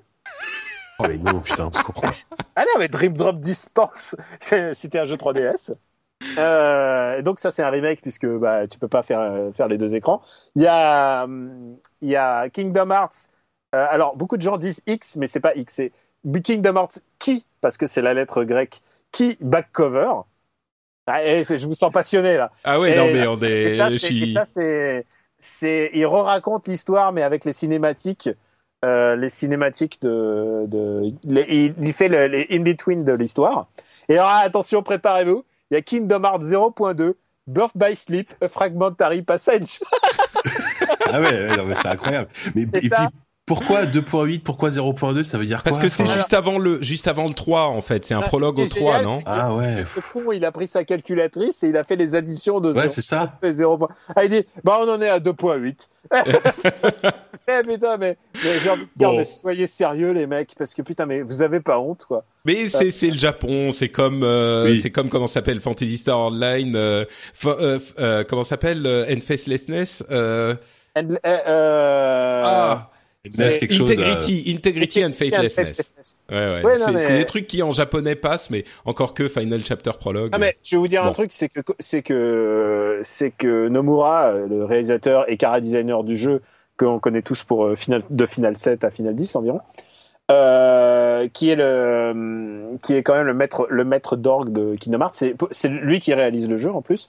Euh, il fait un peu ce qu'il veut et euh, quand il décide des titres euh, quand il décide des titres euh, chez Square Enix, bah en fait, euh, il y a des gens qui lancent des propositions. Et puis il arrive, il balance un mail, il dit bah non, finalement, ça sera drip drop distance. Et ça se passe exactement comme ça. Bon, écoute, est-ce que tu peux, pour conclure cette immense partie sur le TGS, euh, nous résumer le jeu vidéo au Japon en nous parlant de Criminal Girls 2, en nous expliquant ce que c'est que ce jeu? Euh, vraiment, tu veux que j'explique? Ah, mais j'aimerais bien, j'aimerais bien, pour que les gens se rendent compte à quel point on est à des années-lumière de ce que c'est que le jeu, enfin, la société japonaise même. Je, pense que c'est vraiment caractéristique. Euh, bah, de certains aspects, bien sûr. Hein, disons que c'est plutôt, c'est plutôt un jeu de niche quand même. Hein. C'est pas, c'est pas la majorité des gens. Non, mais le fait que ça existe, le fait que ça puisse exister, ça veut dire quelque chose sur la, sur la société. C'est un dungeon RPG euh, dans laquelle on incarne des filles euh, qui sont en prison. Ça se passe en prison, d'où le donjon. Et euh, pour qu'elles passent des levels, pour qu'elles deviennent plus fortes, eh ben, il faut les, les, punir. Et par les punir, il faut leur mettre des chocs électriques, il faut le, leur, leur, mettre des fessées, tout ça. J'ai pas été jusqu'à la pince à téton, mais j'imagine que j'imagine que ça les démange. Et, et, je pense que pour des raisons de classification, ils ont pas ils ont pas fait le butt plug ou des choses comme ça, quoi. Mais c'est c'est cracra. C'est gaga dans le sens où c'est kawaii et en même temps c'est très C'est ça qu'il faut comprendre, c'est que c'est du, c'est c'est des de, de l'animé euh, un petit peu, bah c'est du hentai animé. Ouais, c'est mm. du c'est du hentai, mais c'est pas complètement cul, hein. Tout est suggestif, il y a pas. C'est ça, c'est ça. Mais c'est ça qui, qui c'est euh, presque pire en fait. Ouais, mais euh, écoutez, euh, regardez Criminals 2, euh, Criminal Girls 2 sur YouTube et tout ça. C'est exactement ce que je vais faire là. Tu ah bah, euh, chacun son petit porn le matin. Hein, Il y a un peu tôt peut-être encore. Donc voilà. Madame n'est pas, Madame n'est pas là, ce que j'ai compris. C'est ça. Et euh, non, non, mais non, mais moi je trouve, moi je trouve ça cracra. mais c'est comme Galgun, qui est un jeu aussi fondamental de la de la X360 à l'époque où il était exclusive, c'était euh, c'est un jeu où un mec reçoit le pouvoir de faire jouer les filles en leur tirant dessus avec sa flèche magique et c'est un jeu de rail shooting mais euh, où on tire sur les filles pour leur donner des orgasmes. C'est quand même euh, extraordinaire que voilà, ça existe. Et ça, il faut. Il y a qu'au Japon qu'on oserait faire des trucs comme ça. Le Japon est un pays où le Gamergate n'est pas arrivé. Hein, ouais, c'est ça qui est incroyable. Il y a encore, il y a encore des hôtesses. pour eux, ça paraît normal. Non, vraiment, c'est très parti. Tous les débats qu'on a eu depuis euh, deux ans là sur le voilà le, sexisme etc en Occident, mais alors eux ils en ont rien à battre, mais d'une puissance quand même. Non, mais je me souviens qu'à un moment les Japonais ils me demandaient ouais. Euh, vous avez pas d'idole chez vous, c'est bizarre, vous vous ennuyez et tout ça. et genre pour eux, ça fait partie de, ça fait partie du, de du de bah, de la société, oui, de, la société. Euh. Alors après, on peut y voir les bons et les mauvais aspects, les choses comme ça. Il y a toujours des gens qui me diront Ouais, tu sais, finalement, le Japon, euh, il y, a, y a très peu de viols, par exemple. C'est un pays où il y a très peu de criminalité sexuelle euh, comme ça. Euh, en me disant, parce qu'à à force de d'avoir du porno et de les asexuer complètement, bah, du coup, du coup, les femmes risquent moins de choses. Euh, je sais pas si tu as senti ça avec ta copine. Mais bah, disons que, ouais, moi je dirais, il y aurait, il y aurait tout un débat à avoir là-dessus. Moi, je crois que l'un des problèmes qu'il y a au Japon, c'est qu'il y a une telle asexualisation euh, au quotidien et, et une telle, un tel renfermement des sentiments et de l'expression personnelle euh, que ça mène à plein de choses, dont euh, le fait qu'il n'y ait pas de. Mais enfin bon, il y a une pression sociale en fait. Il y a à la fois une asexualisation et à la fois une hypersexualisation de leur. Euh, Fantasmé, de, leur, de la culture. Mmh, c'est le pays, c'est le pays de l'empire d'essence quoi. Non non, c'est le pays où il y a une, une sexualité exacerbée. en termes de pornographie quoi et, et Criminal Girls en est juste le reflet hein. ouais c'est vrai que c'est un débat hyper compliqué. Enfin bref, ouais, je ne vois pas comment ça partir, mais. Oh, mais on pourrait, ça serait hyper intéressant. Il y aurait plein de choses à dire, mais. tu t'es documenté au Japon, ça. non, mais bah, je veux dire, quand tu vas, par exemple, trois secondes, quand tu vas dans les sex shops japonais, nous on en a visité un, mais c'est hallucinant le nombre de d'accessoires de, de, qu'ils ont par rapport à nous, quoi. Et tu dis alors qu'on est au Japon, et le paradoxe c'est que tu as l'impression que c'est une société qui est qui est hyper frustrée, enfin qui, qui montre rien là-dessus. Et d'un côté, tu vas dans, tu vois des sex shops incroyables avec des des objets que t'as jamais vu en France, quoi. Mais c'est comme, euh, bon, on fait un tout petit parallèle, euh, une petite parenthèse, mais on, on sait aux États-Unis, par exemple, qu'ils ont une, euh, ils sont beaucoup plus puritains qu'on ne peut l'être ici, et ils ont une sorte de fascination pour les saints qui mmh. est euh, carrément étrange pour nous. C'est genre, mmh. tu as tous ces, toutes ces histoires, les blagues dans les films et dans les séries, genre un mec qui voit des saints, tout à coup, il arrive plus à parler, machin. Alors que bon, ici, on en voit sur des sur des affiches dans la rue pour des produits de, de de, pour des yaourts, euh, voilà, c'est bon, on est on est on, on, garde on a un rapport plus sain. ouais. Justement, à ce genre de choses. et je crois qu'au Japon, c'est tellement extrême, il y a tellement peu d'interactions euh, euh, personnelles. C'est des, par exemple, un, un exemple hein, que je vais donner auquel les gens pensent pas forcément. Les Japonais ne touchent jamais une autre personne.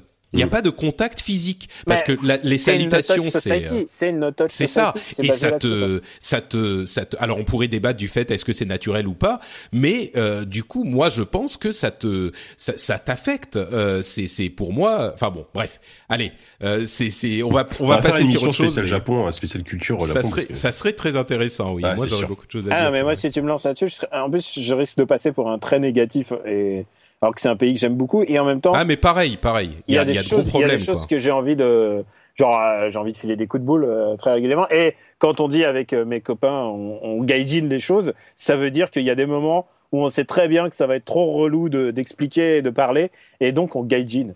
C'est ça que genre. Pour, on va pas expliquer qu'on est en train de prendre des vidéos parce que si on demande l'autorisation, ça va durer des heures. Ils vont juste nous dire non pour le principe. Tu prends les, tu prends les vidéos, tu filmes quoi qu'il arrive et tu vois après parce que parce qu'on en a on a on a assez en fait de tergiverser quoi. Ouais, tu tu fais ton gaijin quoi en fait. Voilà, ouais, mais après, et, et, et gaijin ça veut dire étranger euh, entre parenthèses. Exactement.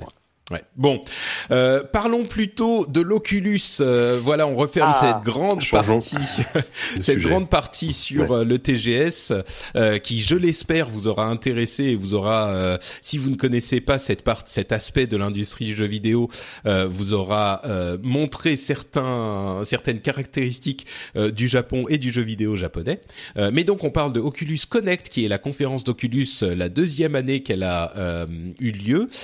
Il y a malheureusement pas eu d'annonce ni de prix ni de date. On est toujours sur un, euh, une première, un premier trimestre pour la sortie de l'Oculus euh, et un deuxième trimestre pour le contrôleur spécial euh, qui est le Touch. Donc ils ne sortiront pas en même temps. ils ont beaucoup mis l'accent sur le fait qu'ils avaient des ambitions plus vastes que simplement le jeu. Ils ont montré notamment le fait qu'il y avait la possibilité d'avoir des images chez, enfin des vidéos chez Netflix, chez Vimeo, chez Twitch, etc etc., Donc ils auront des partenaires euh, qui fourniront du contenu pour la vidéo aussi. Bon, je suis pas certain que ça marche énormément, mais bon.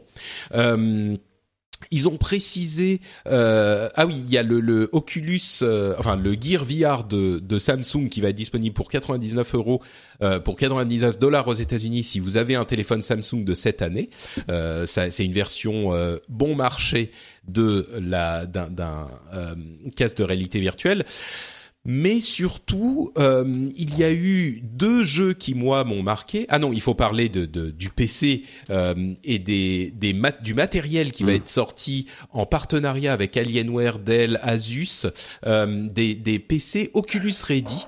Euh, qui auront au minimum 8 Go de RAM, un processeur i5 et une carte graphique GTX 970 euh, ou AMD 990 290 pardon pour 1000 dollars minimum. Et là, je me retourne vers notre spécialiste PC. Euh, ah, ça, ça, fait cher de ça fait cher de l'addition quand même pour pouvoir bah, utiliser le, truc. On, on, s'y attendait plus ou moins parce qu'effectivement c'est sans compter le, casque lui-même. Hein, ça c'est juste le PC. parce que de toute façon la, la, la puissance nécessaire aujourd'hui pour afficher de, de la VR. Euh, bah, disons qu'aujourd'hui sur un PC moyen de gamme, euh, tu vas afficher des jeux moches en VR. J'exagère, j'exagère un petit peu, mais c'est un peu ça quoi. C'est-à-dire que le jour où on aura, on aura, enfin, tu vois, un, un, un Unreal Engine 4 qui est quand même assez magnifique. Euh, pour qu'il tourne en VR, euh, il faut, quand même un gros PC. Donc ça me choque pas que ce soit qui. Parce qu'en VR, il faut deux fois les images en plus, une pour chaque œil. Exactement. Et, euh, et euh, surtout que le, but à la terme de la VR, c'est quand même d'avoir des très grandes définitions, au moins du 2560 par 1000, 1440, je crois un truc comme ça, minimum, voire de, de la 4K pour que pour qu'on voit plus l'effet de trame qu'on voit sur l'écran habituellement quand on a l'écran vraiment près de près de la tronche. et du coup, ça demande encore plus évidemment de puissance parce que quand tu dois afficher du 2K ou du 4K sur un jeu sous, sous Unreal Engine 4, t'imagines pas la puissance qu'il faut quoi. Donc euh, donc ouais non c'est pas ça, ça me choque pas, ça me paraît logique qu'il faille une grosse config.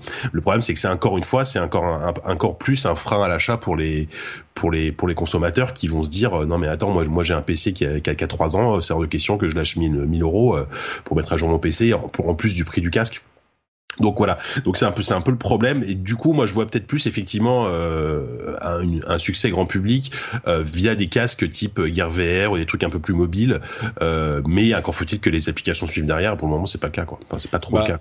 Le, du coup, euh, on se rend compte que euh, la PlayStation 4, qui est effectivement pas du tout aussi puissante qu'un PC comme ça, euh, mais à un prix beaucoup plus raisonnable, peut-être que le PlayStation VR qui affichera des images, bon, euh, qui seront ce qu'elles seront, euh, aura quand même un mm. intérêt. Euh, mais, bah, bon, ça confirme qu'on est vraiment au début, quoi. Bah c'est ça, on est qu'au début. Et puis moi, c'est vrai que ce que j'avais, j'ai pu essayer aussi le, le, PlayStation VR, le Morpheus, la Stan Alifa, et, euh, et c'était clairement, tu, tu vois vraiment un gap technique en fait entre un jeu classique PS4 et ce que tu essayes euh, sur le casque. Hein. C'est pas c'est pas affreux, tu vois, mais euh, mais il y a quand même une, une sacrée baisse de, de je veux dire, t'es es sur un jeu PS3, quoi, pas plus, quoi. Donc donc après, c'est Ouais, c'est c'est pas évident parce que parce qu'aujourd'hui on en est qu'au début effectivement les les machines sont presque pas assez puissantes pour afficher tout le potentiel du truc en tout cas pour du jeu vidéo donc euh, il va falloir encore quelques temps avant que ça ça prenne vraiment quoi.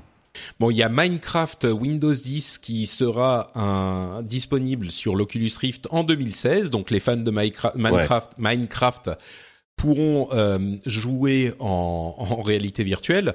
Euh, mais le jeu qui m'a le plus marqué, moi, ils en ont présenté plusieurs. Il y a une euh, une sorte de salle d'arcade virtuelle où on peut jouer à des jeux euh, d'arcade. Ouais, alors ça, c'est ouais, ouais. juste parenthèse, ça, moi, moi j'avais essayé un, un, un gars a, a, déjà fait ça. Il a il a créé une salle d'arcade années 80 avec des émulateurs préinstallés et c'est juste génial. Enfin, c'est c'est un, un, truc, hein, ouais, ouais, et c'est fantastique. C'est pas, un gadget. Non, c'est c'est vraiment, enfin c'est c'est l'expérience, c'est génial parce que tu te balades dans cette salle d'arcade années 80. Il, il a vraiment mis les néons, les affiches de l'époque, etc.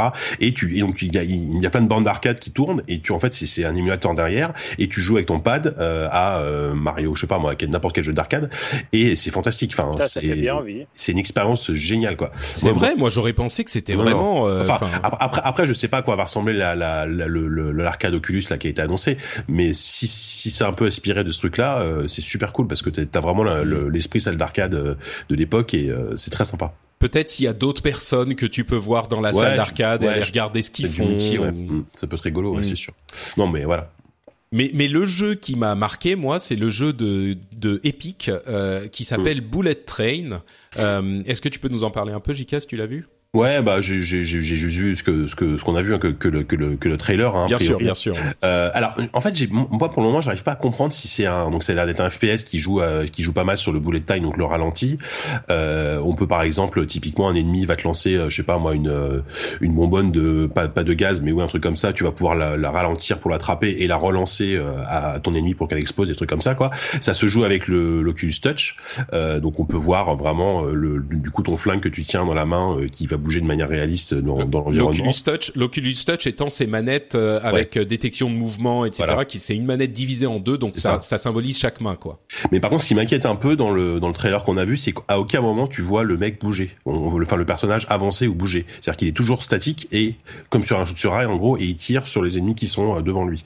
Donc on ne sait pas si ça, si ça va vraiment être un FPS où tu vas pouvoir bouger de manière libre et déjà comment tu vas faire, peut-être avec un stick, j'imagine, avec le stick inclus dans le dans le Touch, ou si ça va être un truc sur rail euh, comme euh, comme la démo par exemple de Sony euh, sur le Morpheus, etc. Moi, ça me fait un petit peu peur ça pour le coup et je j'ai pas l'impression qu'il l'ait confirmé ça.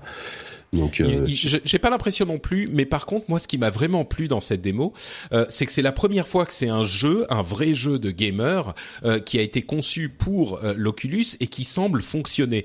Euh, un des éléments qui est très important pour ce, ce, ce, comment dire, le fait que ça fonctionne, c'est que en fait, ils ont découplé les mouvements du des armes et les mouvements de la tête. donc, on peut bouger la tête, bien sûr, pour regarder autour de soi, et on a nos nos mains qui tiennent les armes. Et on voit nos mains qui sont représentées dans le jeu. Et on peut déplacer en fait euh, à un moment il a deux flingues et il a les deux flingues dans les euh, enfin un dans chaque main et il tire avec ces deux flingues. Ou alors pour euh, recharger une son fusil à pompe on voit également ses deux mains et on, on voit qu'il doit faire le mouvement pour recharger le fusil à pompe et viser avec ses mains. Donc ce, ce, fait de découpler euh, le regard et le flingue semble être une solution qui quand on l'a vu, est évidente en fait pour adapter un FPS à un environnement en réalité virtuelle, parce que sinon effectivement quand on bouge, ben euh, on bouge la tête euh, ou on bouge le, le, flingue, bah ça fait mal à la tête, ça donne le, la gerbe si les deux sont liés. Là, ça a l'air de fonctionner plutôt pas mal quoi. Ah et, et c'est la première fois que je vois un FPS, enfin un vrai jeu gamer en VR où je me dis ah ouais ça j'aimerais bien l'essayer. Euh, ça a l'air cool quoi. Ça, effectivement, ça change tout. Euh, donc ça, je l'ai pas essayé bien sûr, mais j'ai essayé encore une fois. Donc le, le la démo, euh, je sais pas si Daniel c'était la même chose de, chez du, PlayStation VR où t'es dans t'es dans une voiture en fait et donc tu tu tu vas euh, tirer sur des mecs dans une course poursuite à travers à travers la voiture. et donc ça ça se joue avec les, avec les, le PlayStation Move. Donc le enfin on a trouvé une utilité au PlayStation Move. Et là vraiment effectivement tu t'as t'as t'as tes deux moves dans la dans la dans la main avec avec la main gauche tu ramasses un chargeur, tu fais le geste de recharger donc ça permet de recharger ton pistolet. Euh, tu peux ouvrir aussi la portière avec vraiment en faisant le mouvement pour pouvoir passer ta tête à travers la, la, la voiture pour pouvoir tirer euh, dans l'extérieur. C'est, euh, enfin, disons que ça rajoute un niveau d'immersion qui est qui est largement plus plus intéressant que ce qu'on avait vu jusqu'à présent. Où comme tu disais, Patrick, ton regard est fixé avec ton, pistolet. Mais mettons, et... mais mettons que ça coûte 300 euros. Excuse-moi, hein, je, parce que je vous écoute parler de la VR. Euh, si ça coûte 300 euros, est-ce que tu achètes bah, alors voilà, le, le, tout le souci aujourd'hui, aujourd'hui, il est là, c'est-à-dire que dans, dans le cadre d'une démo euh, qui va durer 10 minutes, un, peu sur rail, c'est, c'est génial. Après, euh, disons que si pour le moment si enfin si ça se contente de ça c'est super cool mais effectivement c'est super cool pendant un quart d'heure.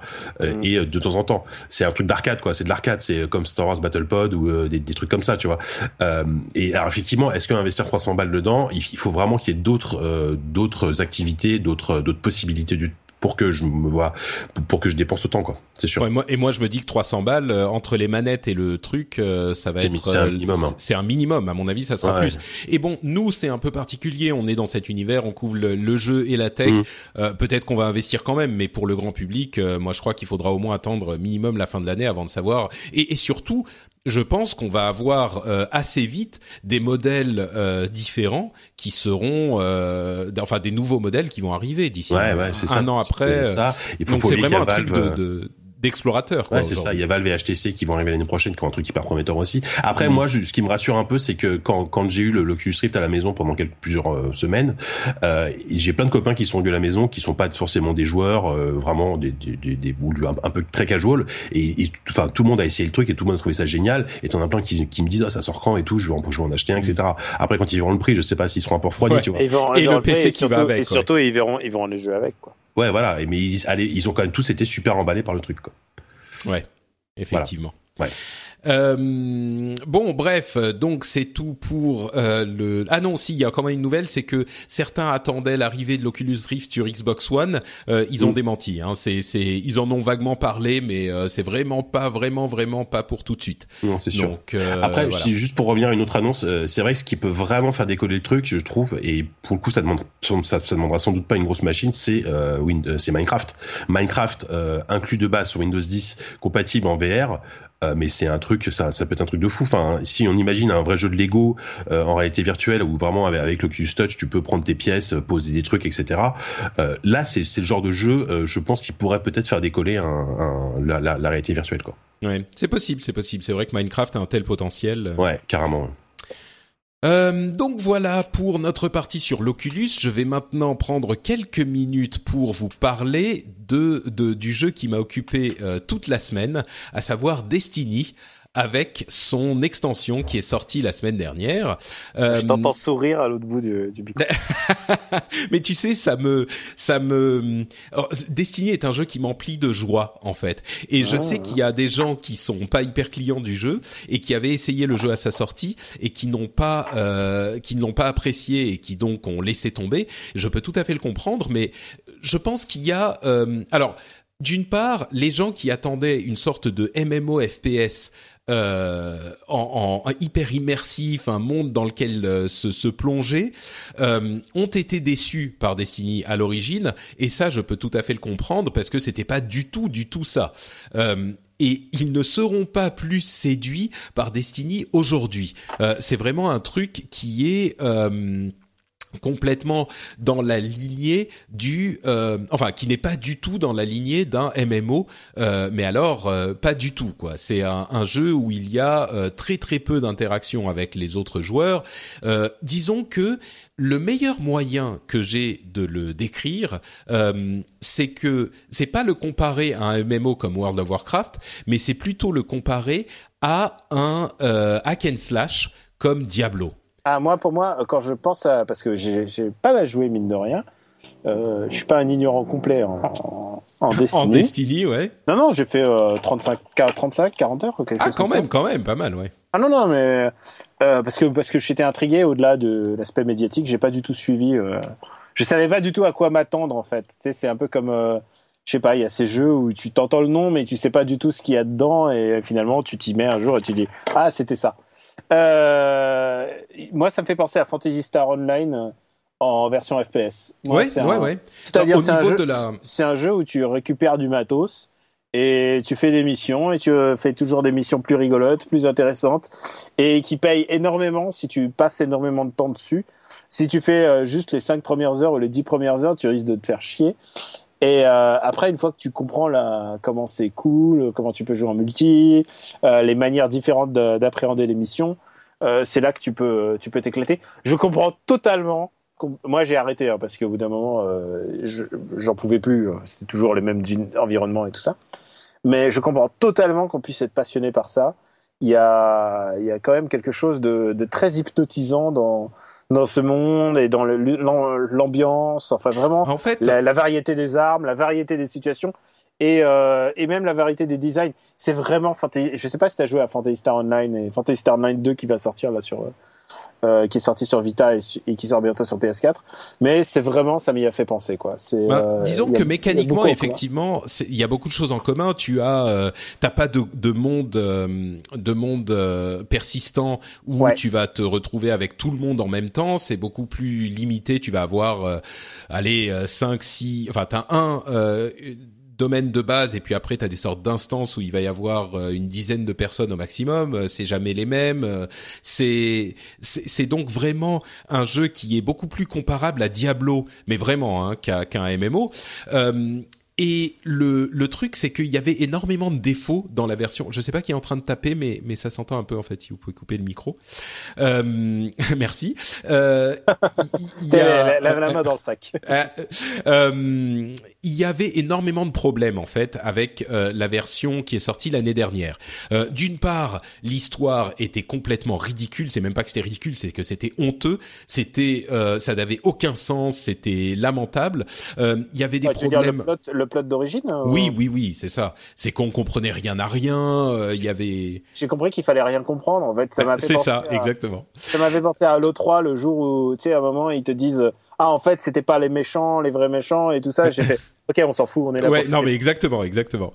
Euh, il y avait des problèmes de de de, de, mécanique où c'était hyper compliqué d'avoir du nouveau du nouvel équipement tu devrais vraiment jouer beaucoup pour euh, pour en avoir c'était hyper euh, demandeur comme jeu et en fait ils ont corrigé euh, tous ces problèmes avec l'extension. C'est-à-dire que l'histoire principale est quand même euh, hyper euh, marrante. Euh, c'est, ils ont beaucoup de recul en fait, beaucoup de second degré sur le sérieux qu'il y avait dans le, le, premier épisode. Il y a des euh, parties euh, de, de cinématiques où il y a des, des préenregistrements qui sont hyper marrants. Il y a vraiment de l'humour, mais, mais vraiment, moi je me suis marré à chaque mission au moins une fois. l'histoire est toujours complètement débile, mais au moins elle est cohérente il y a un méchant qui arrive et il faut aller le tuer. Voilà, tu comprends ce qui se passe. Euh, il y a énormément de quêtes. Il y a un nouveau système de quêtes qui a été ajouté, qui est ajouté aussi euh, au début du leveling, pas uniquement sur l'extension, mais il y a un nouveau système de quêtes qui est pas mal foutu, euh, vraiment, qui, qui te, te permet de suivre euh, ta progression dans le jeu d'une manière qui était euh, pas aussi convaincante dans la version vanilla. Euh, il y a. Euh, est-ce qu'il y, Peter... est qu est qu y, a Peter Dinklage? Mais non, justement, ils l'ont supprimé, ils l'ont remplacé ah, par Nolan North, euh, qui a réenregistré toute la partie de Peter Dinklage pour faire le petit. C'est-à-dire si tu joues au jeu original là maintenant, t'entends plus Peter Dinklage? T'entends plus Peter Dinklage, tu entends Nolan North. C'est incroyable. Il a été. Hein. Euh, ils l'ont sorti complètement. Bah, ils ah ont dit qu'ils avaient pas, qu'ils avaient pas, qu'il avait pas le temps de faire les trucs, etc. Mais, euh, mais en fait, ils l'ont sorti. Et le truc, c'est que la, la, la, base du jeu, en fait, c'est une, euh, une, une, une, comment, une mécanique de gameplay qui dure à peu près 5 minutes. La base du jeu, comme dans Diablo où tu as tes, tes pouvoirs spéciaux, etc. Et que tu prends plaisir à détruire les hordes de démons qu'on te jette dessus. Là, tu prends plaisir à shooter sur les hordes de d'aliens qu'on t'envoie sur la gueule. Et tu as euh, toutes les cinq minutes ton euh, super pouvoir qui s'active. Et là, à ce moment, tu es complètement euh, OP, tu es complètement surpuissant, tu es complètement overpowered, euh, et tu détruis tout sur ton passage. Et ils ont ajouté donc des nouvelles super des nouvelles super capacités avec les nouvelles sous-classes où c'est plus un coup que tu envoies et qui tu envoies ta méga boule euh, magique qui détruit tout ou tu tapes sur le sol et tu détruis tout ce qu'il y a autour. Tu as des euh, des activités des, des des pouvoirs qui durent 15-20 euh, secondes. Donc tu as, tu te transformes en l'empereur Palpatine de Star Wars qui détruit tout avec ses coups de d'éclairs de, qui vont désintégrer tout ce qu'il y a autour, ou alors tu as ton marteau enflammé que tu peux balancer et que qui explose tout ce qu'il y a à côté et ça dure 15 secondes, c'est jouissif. Mais vraiment, ils ont en plus augmenté la fréquence de, de drop des différents types de munitions, donc tu vas pouvoir utiliser tes munitions plus puissantes euh, plus régulièrement. Euh, donc tu vas vraiment, tu as vraiment une variété dans le rythme de jeu qui est beaucoup plus satisfaisante. Euh, en plus de ça, ils ont rajouté euh, beaucoup plus de loot. En fait, tu obtiens des objets beaucoup plus souvent, beaucoup plus régulièrement, et tu as la satisfaction de t'améliorer euh, beaucoup plus souvent. Ça me fait penser à Diablo 3. Euh, à un moment, il y avait eu un week-end après la sortie de l'extension où ils avaient doublé la fréquence d'arrivée des objets, des, des drops de, des ennemis. Et euh, ils ont, ils ont, se sont rendus compte, c'était juste pour un week-end pour fêter l'anniversaire, et ils se sont rendus compte que les gens adoraient et prenaient beaucoup plus de plaisir à jouer au jeu. Et ben ils l'ont laissé de manière définitive. Là, c'est la même chose dès que tu fais une mission ou un donjon, tu vas avoir euh, le plaisir d'avoir ce nouveau loot qui va a priori améliorer quelque chose. Tu as une grande chance d'avoir un truc qui va te, te donner la satisfaction euh, de ce, ce, ce, cette core gameplay loop de euh, je détruis tout et je chope du, des objets à la fin.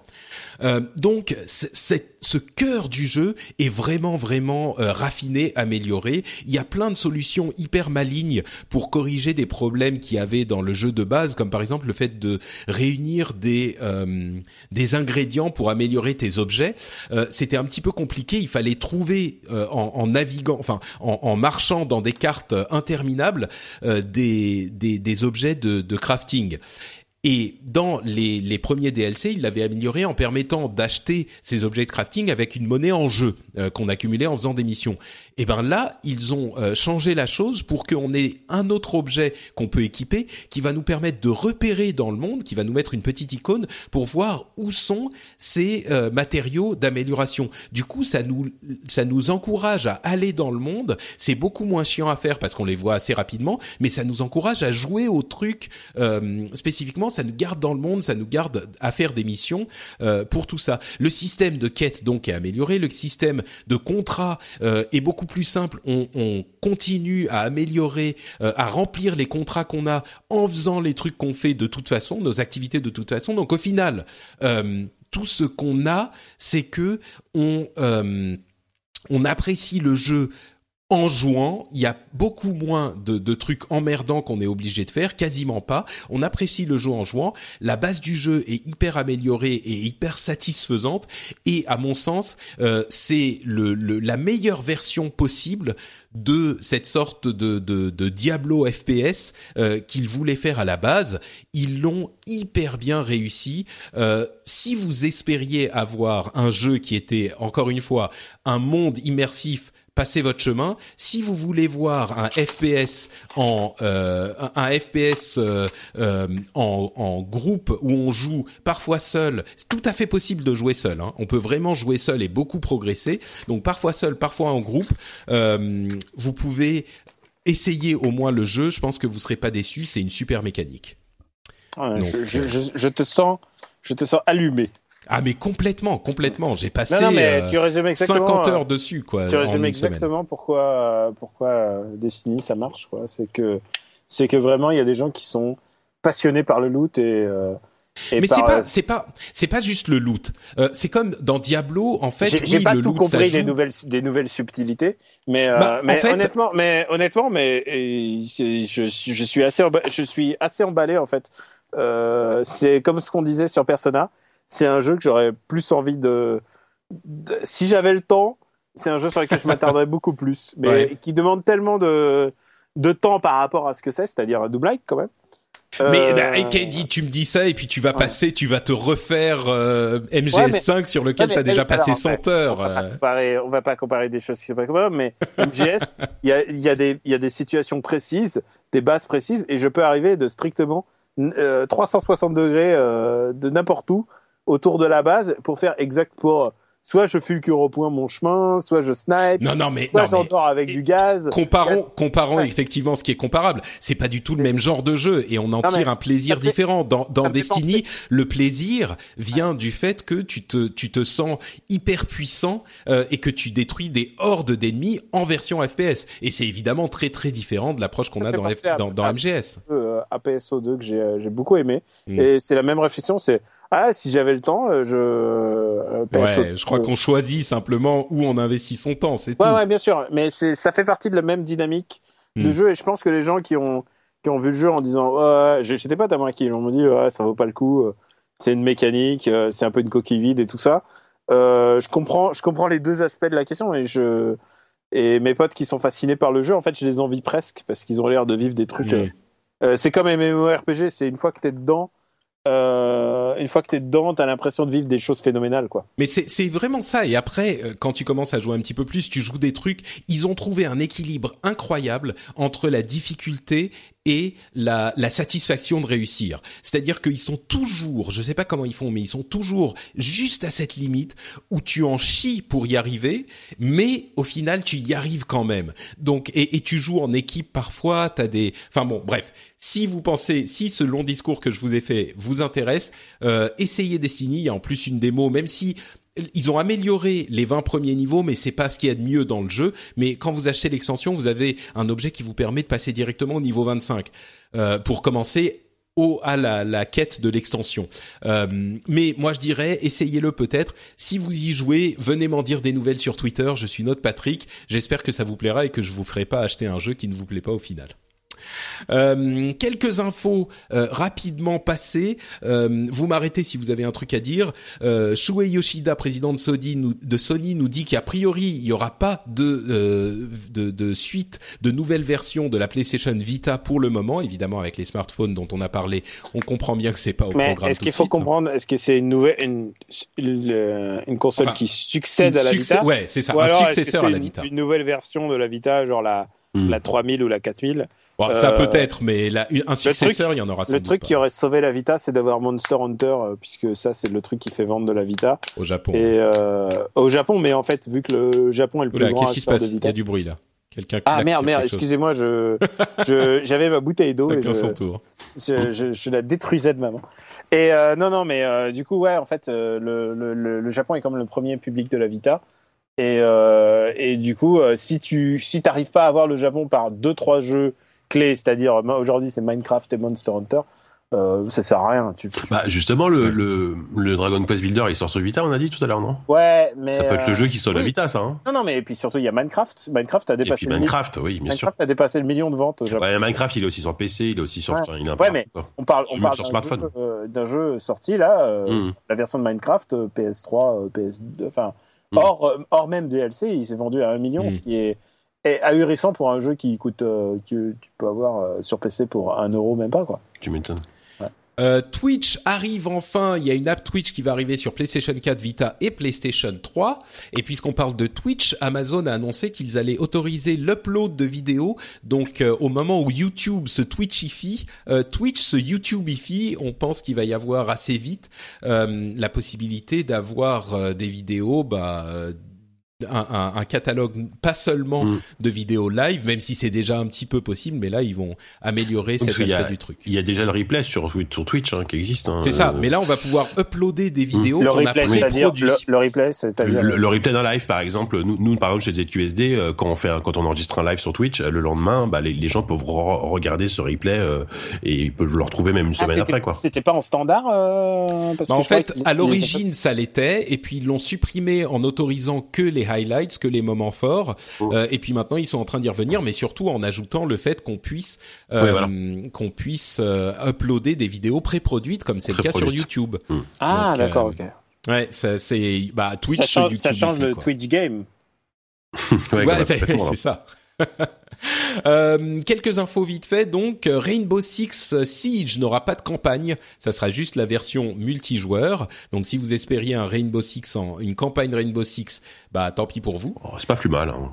Ah moi j'aime bien moi j'aime beaucoup les, les, le solo moi aussi j'aime bien les campagnes mais Rainbow Six enfin en, plus que la façon dont ils nous le vendent t'as as, l'impression que c'est un Counter Strike euh, version 2015 quoi. Donc euh, je pense que ça va être un jeu fait pour euh, fait pour le multi avant tout. Et limite je préfère qu'il fasse un bon multi et pas de campagne plutôt que de faire un truc à la Battlefield avec une, campagne solo merdique tu vois. Ouais dit comme ça c'est sûr. Moi j'ai des souvenirs émus des premiers Rainbow Six et Ghost Recon mais avant ça. C'était avant. C'est fini ça la bêta de Battlefront arrive mm. le 8 octobre et c'est une bêta ouverte si je ne m'abuse. Ouais. Euh... Apparemment de fou, ça va être, ça va être, ça va être le jour de la sortie pour le pour télécharger le jeu, ça va être affreux quoi. euh, la, le, le, le jeu du développeur de Braid, Jonathan Blow, euh, le nouveau jeu s'appelle The Witness et il arrive en janvier. Enfin, il est en développement depuis des années et des années. si vous ne savez pas, ouais. ouais facile, si vous savez pas qui est Jonathan Blow, euh, c'est un type qui a amené en fait, c'est l'un de ceux qui a amené le jeu indépendant sur le devant de la scène avec Braid qui est sorti mm. en 2008 si je ne m'abuse, euh, qui était un jeu qui a fait énormément de bruit dans euh, l'industrie du jeu vidéo. C'était l'un des premiers jeux à amener cette mécanique de retour dans le temps avec un personnage qui est présent plusieurs fois. Euh, on, on, joue plusieurs fois et il est toujours présent la deuxième fois qu'on joue avec ce qu'il a fait la première fois qu'on a joué. En, en gros. Euh, et on peut revenir dans le temps et enfin c'était magique. Ah, c'est un jeu extraordinaire. Et puis c'est le c'est le jeu qu'a lancé à l'époque le serveur of arcade de, de la Xbox 360 parce qu'il était sorti l'été. et comme ça un peu de manière euh, un peu de manière euh, pas anonyme mais bon et quand on a découvert ce truc-là, on s'est dit mais qu'est-ce que c'est que ce truc quoi? C'est fou quoi. Et puis avec Braid, euh, surtout ce qui est intéressant, c'est que et toujours cette histoire compliquée de est-ce que le jeu vidéo est un art ou pas. Je pense que Braid est la chose qui s'en approche le plus parce que euh, en restant un vrai jeu en plus. En restant un vrai jeu, c'est qu'il y a une démarche artistique indéniable. Euh, il y a une démarche créative. C'est un jeu profondément intello. Il y a une démarche narrative aussi qui, est, qui, donne, à, donne à réfléchir sur la condition du joueur et sur ce qu'il fait, le pourquoi du comment. Euh, qui s'interroge sur les racines même euh, de, de ce que c'est, c'est-à-dire du jeu de plateforme et du jeu de puzzle. Moi, le, le prochain, la The Witness, je, Day One. Je, ouais, ouais, je, je n'en peux plus d'attendre euh, et, et j'espère pas être déçu. Mais, mais c'est important en plus. Temps, il prend son temps. Et je trouve ça bah il peut, hein, mais mais, mais c'est important de bon c'est un jeu, un puzzle game en, en, en first person, en, en, vue euh, perspective, euh, donc euh, c'est c'est un petit peu différent de Braid bien sûr qui était un jeu de plateforme, mais euh, là où c'est vraiment important, c'est que si il réussit son coup avec The Witness, Jonathan Blow, qui est déjà quelqu'un qui est qui est un nom dans l'industrie du jeu parce qu'il a réussi son coup avec Braid, mais réussir une fois c'est possible, faire un coup c'est possible. S'il en réussit deux, tout à coup, il atteint un statut euh, vraiment différent dans le monde des designers de jeux, et je pense que là, il monte à un panthéon euh, vraiment particulier. Donc, on l'attend au tournant, et en même temps, on a confiance avec The Witness, et, on est très curieux de voir ce qui va se passer. Quoi. En même temps, tu sais, comme on dit dans le, monde de la musique, il y a le cap difficile du deuxième album. Bah, non, mais c'est exactement ça. C'est exactement ça. Tu fais un album réussi, t'es un, un groupe sympa. Tu fais deux albums réussis, vraiment au niveau de ce qu'il a réussi lui avec Braid. Là, mm. tu deviens euh, vraiment, tu dans le panthéon, quoi. Donc. Euh. Mm, mm, mm.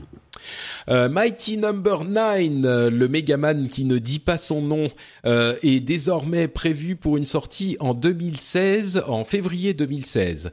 J'espère que les gens qui l'ont baqué sur Kickstarter seront contents. Oui, je pense qu'on peut.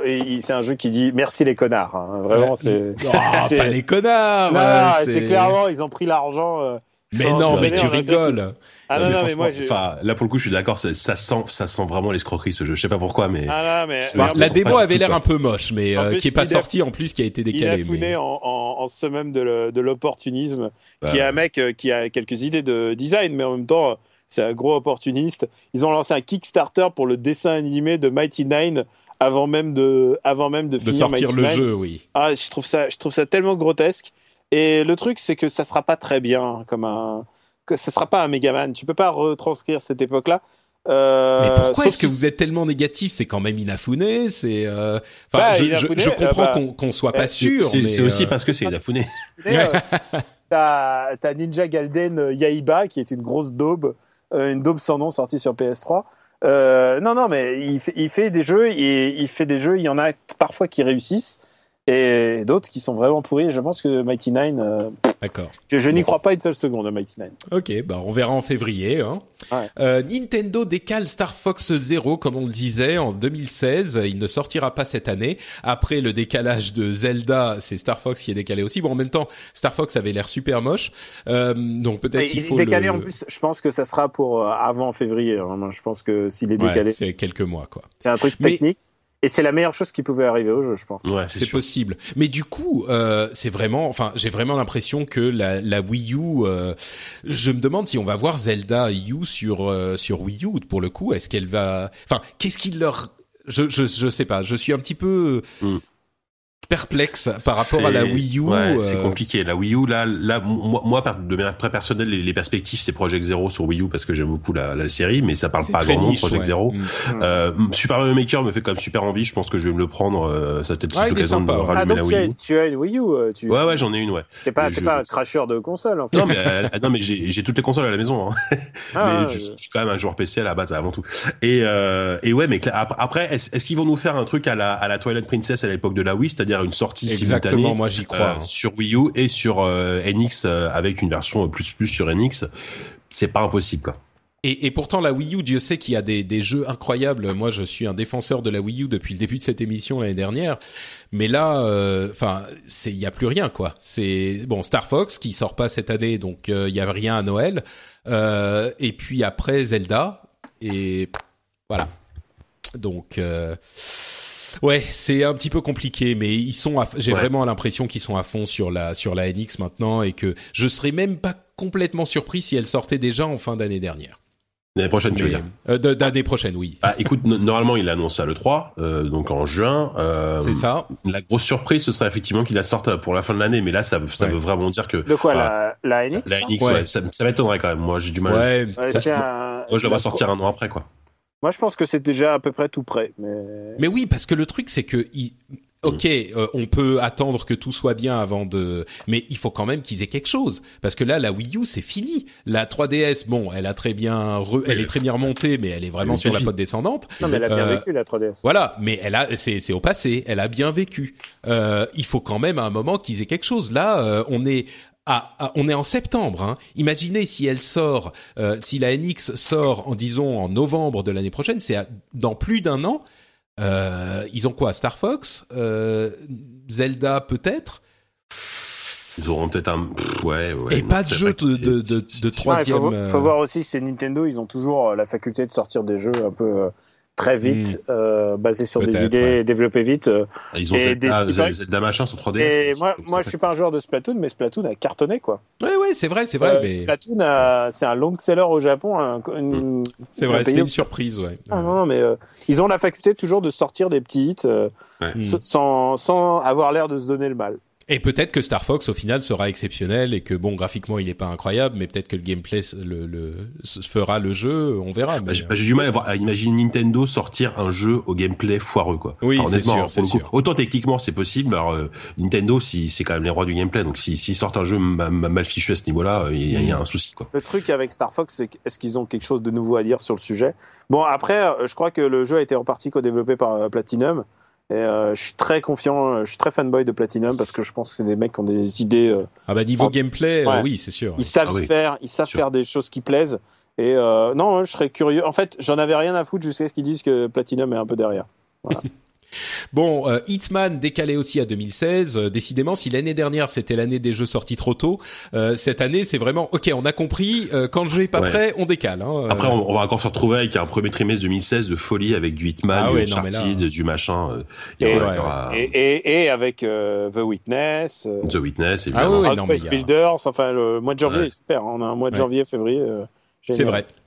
Euh, et bon, il y a toujours Assassin's Creed qui sortira euh, avec Call of Duty comme, il faut. Mais euh, d'ailleurs, entre parenthèses, les derniers trailers d'Assassin's Creed, moi, me donnent presque envie le Syndicate. Mais alors ouais, mais alors moi, je vais te calmer tout de suite. Les, les premières les premières previews sont désastreuses.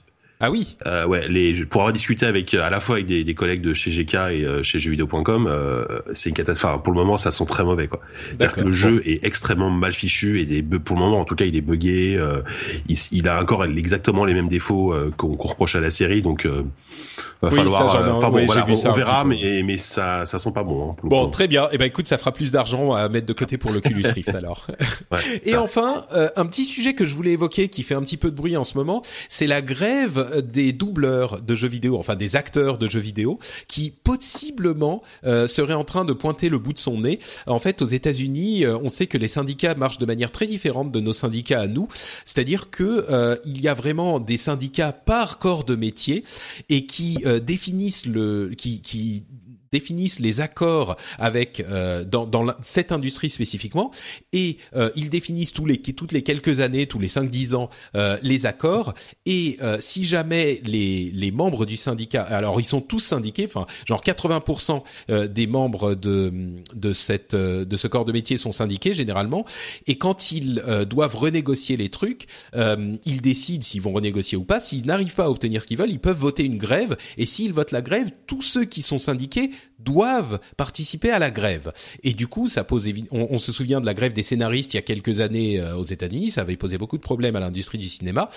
Là, ce qui se passe, c'est que les euh, acteurs de jeux vidéo, qui sont un corps de métier spécifique, sont en train de dire on n'arrive pas à obtenir euh, des droits qu'on veut dans le jeu vidéo parce que on prête notre voix de la même manière que des acteurs prêtent leur leur euh, bah, leur image euh, dans les films et on n'a pas droit à des pourcentages des gains. Il y a des jeux qui se font des millions et des milliards après et on n'a pas droit à des pourcentages des gains. On voudrait des droits, euh, des royalties, comme c'est le cas dans le cinéma ou ailleurs. là, ça a provoqué un schisme significatif dans l'industrie du jeu vidéo parce que d'une certaine manière, on peut comprendre que comme dans le cinéma, ils voudraient pouvoir négocier des droits. En particulier, on parlait de Nolan North, par exemple, qui est devenu un type indispensable euh, dans certains euh, jeux vidéo. On pourrait euh, parler d'autres comme Trey Baker ou d'autres, qui prêtent vraiment une identité à un personnage et qui font partie de l'attrait de ce personnage. Mais en même temps, on, on l'a vu dans le jeu vidéo, on peut en changer aussi de voix. C'est pas la fin du monde. et donc, on se dit c'est un petit peu comparable à du travail d'acteur euh, de ce côté-là. De l'autre côté, euh, on voit aussi des développeurs, des designers, euh, des artistes qui travaillent sur les jeux vidéo, qui disent mais attendez les gars une seconde, vous vous arrivez, vous faites deux semaines de voix ou un mois de voix. nous on bosse sur des jeux pendant un an, deux ans, trois ans. S'il y a des gens qui doivent avoir un pourcentage des gains, c'est pas vous, c'est nous. Donc arrêtez vos conneries. Il n'y a pas de raison que vous ayez un traitement préférentiel. et voilà, et vous n'avez pas, il n'y a aucune justification pour avoir des royalties quand on est voice actor, quand on est doubleur de jeux vidéo, euh, plutôt que euh, designer, développeur ou ce genre de truc.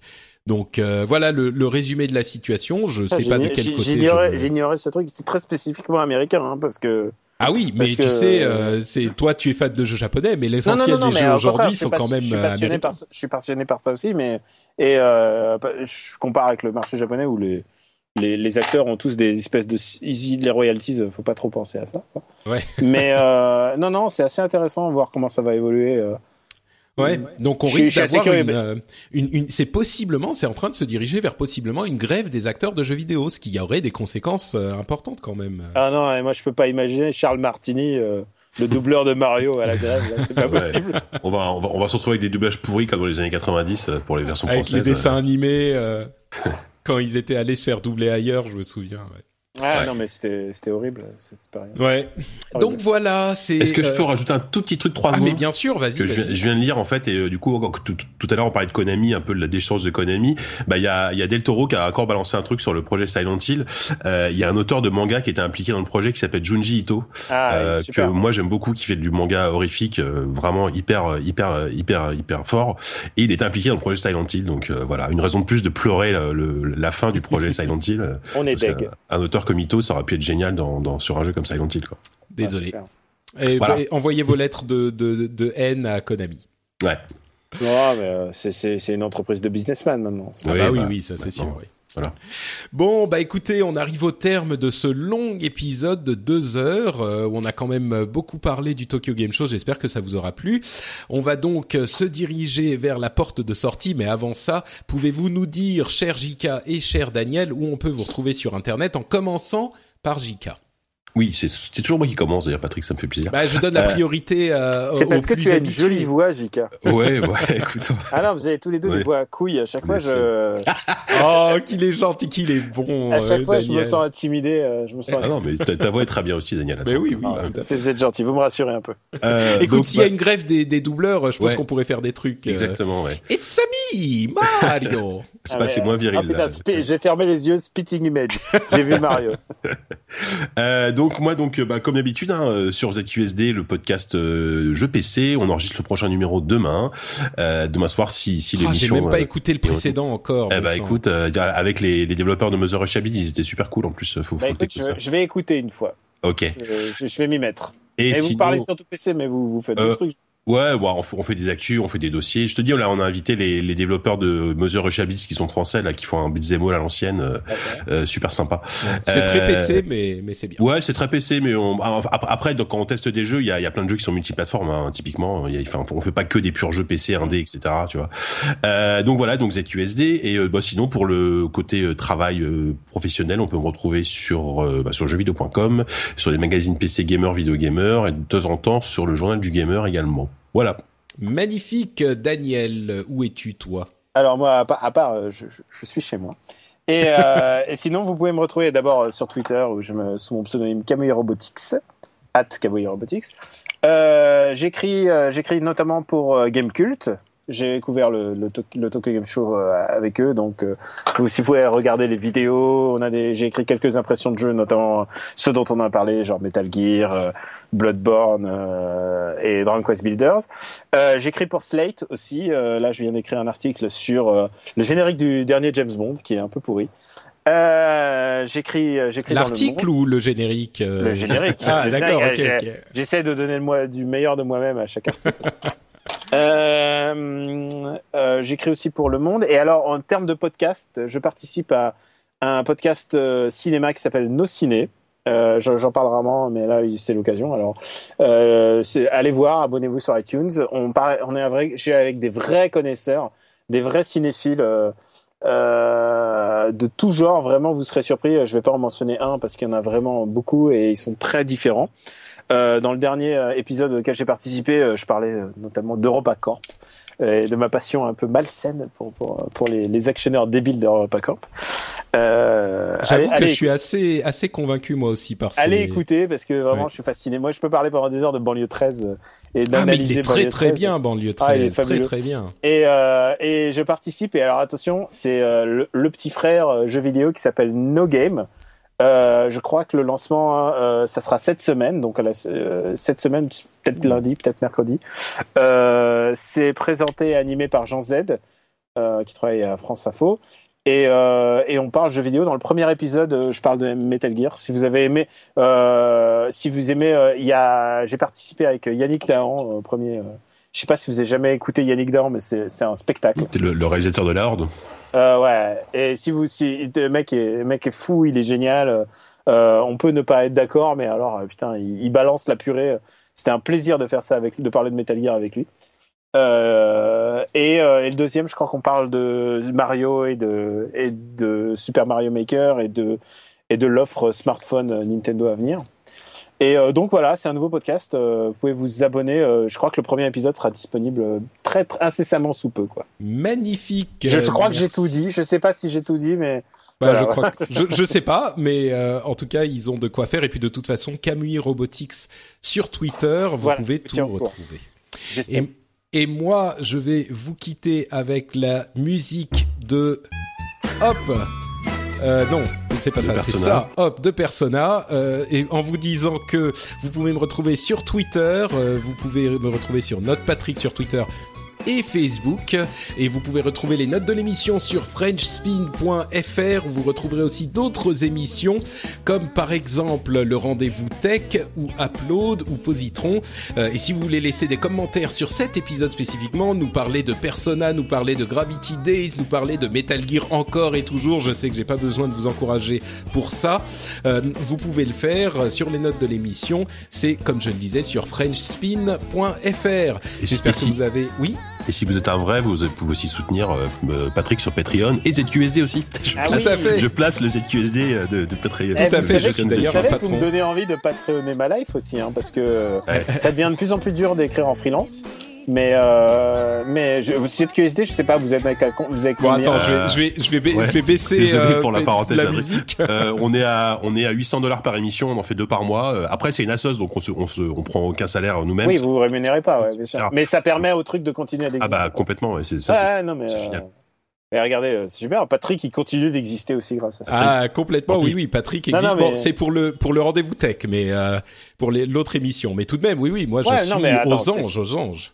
Non, non, non, mais euh, tu, tu, j'admire ta stratégie, j'analyse et je, je, je fomente mon, mon Ah bah écoute, il y a quand même eu 10 ans de podcasting derrière avant, hein, donc euh, ça s'est construit sur le sur le long terme. Il faut vraiment que la communauté soit soit prête à suivre et euh, et oui, on arrive au, aux, à l'anniversaire des un an de mon lancement, donc euh, il va ah, déjà ouais. Eh ouais ouais déjà déjà. donc bref, bref, vous pouvez écouter le rendez-vous tech si vous voulez voir de quoi il s'agit là-dedans et tout ça pour dire donc qu'on sera de retour et je remets pour le coup la musique. Hop On sera de retour dans deux semaines avec un nouvel épisode du Rendez-vous Jeu. On vous dit à bientôt et des bisous. Ciao à tous Et des bisous. Bye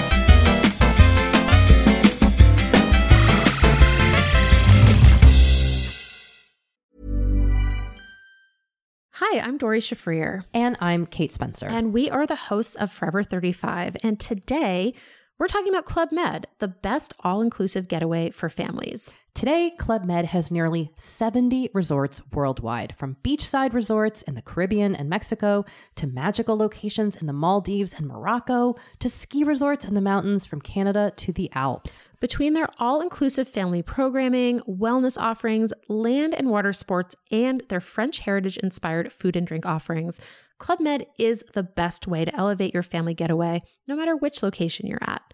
To learn more, visit clubmed.us.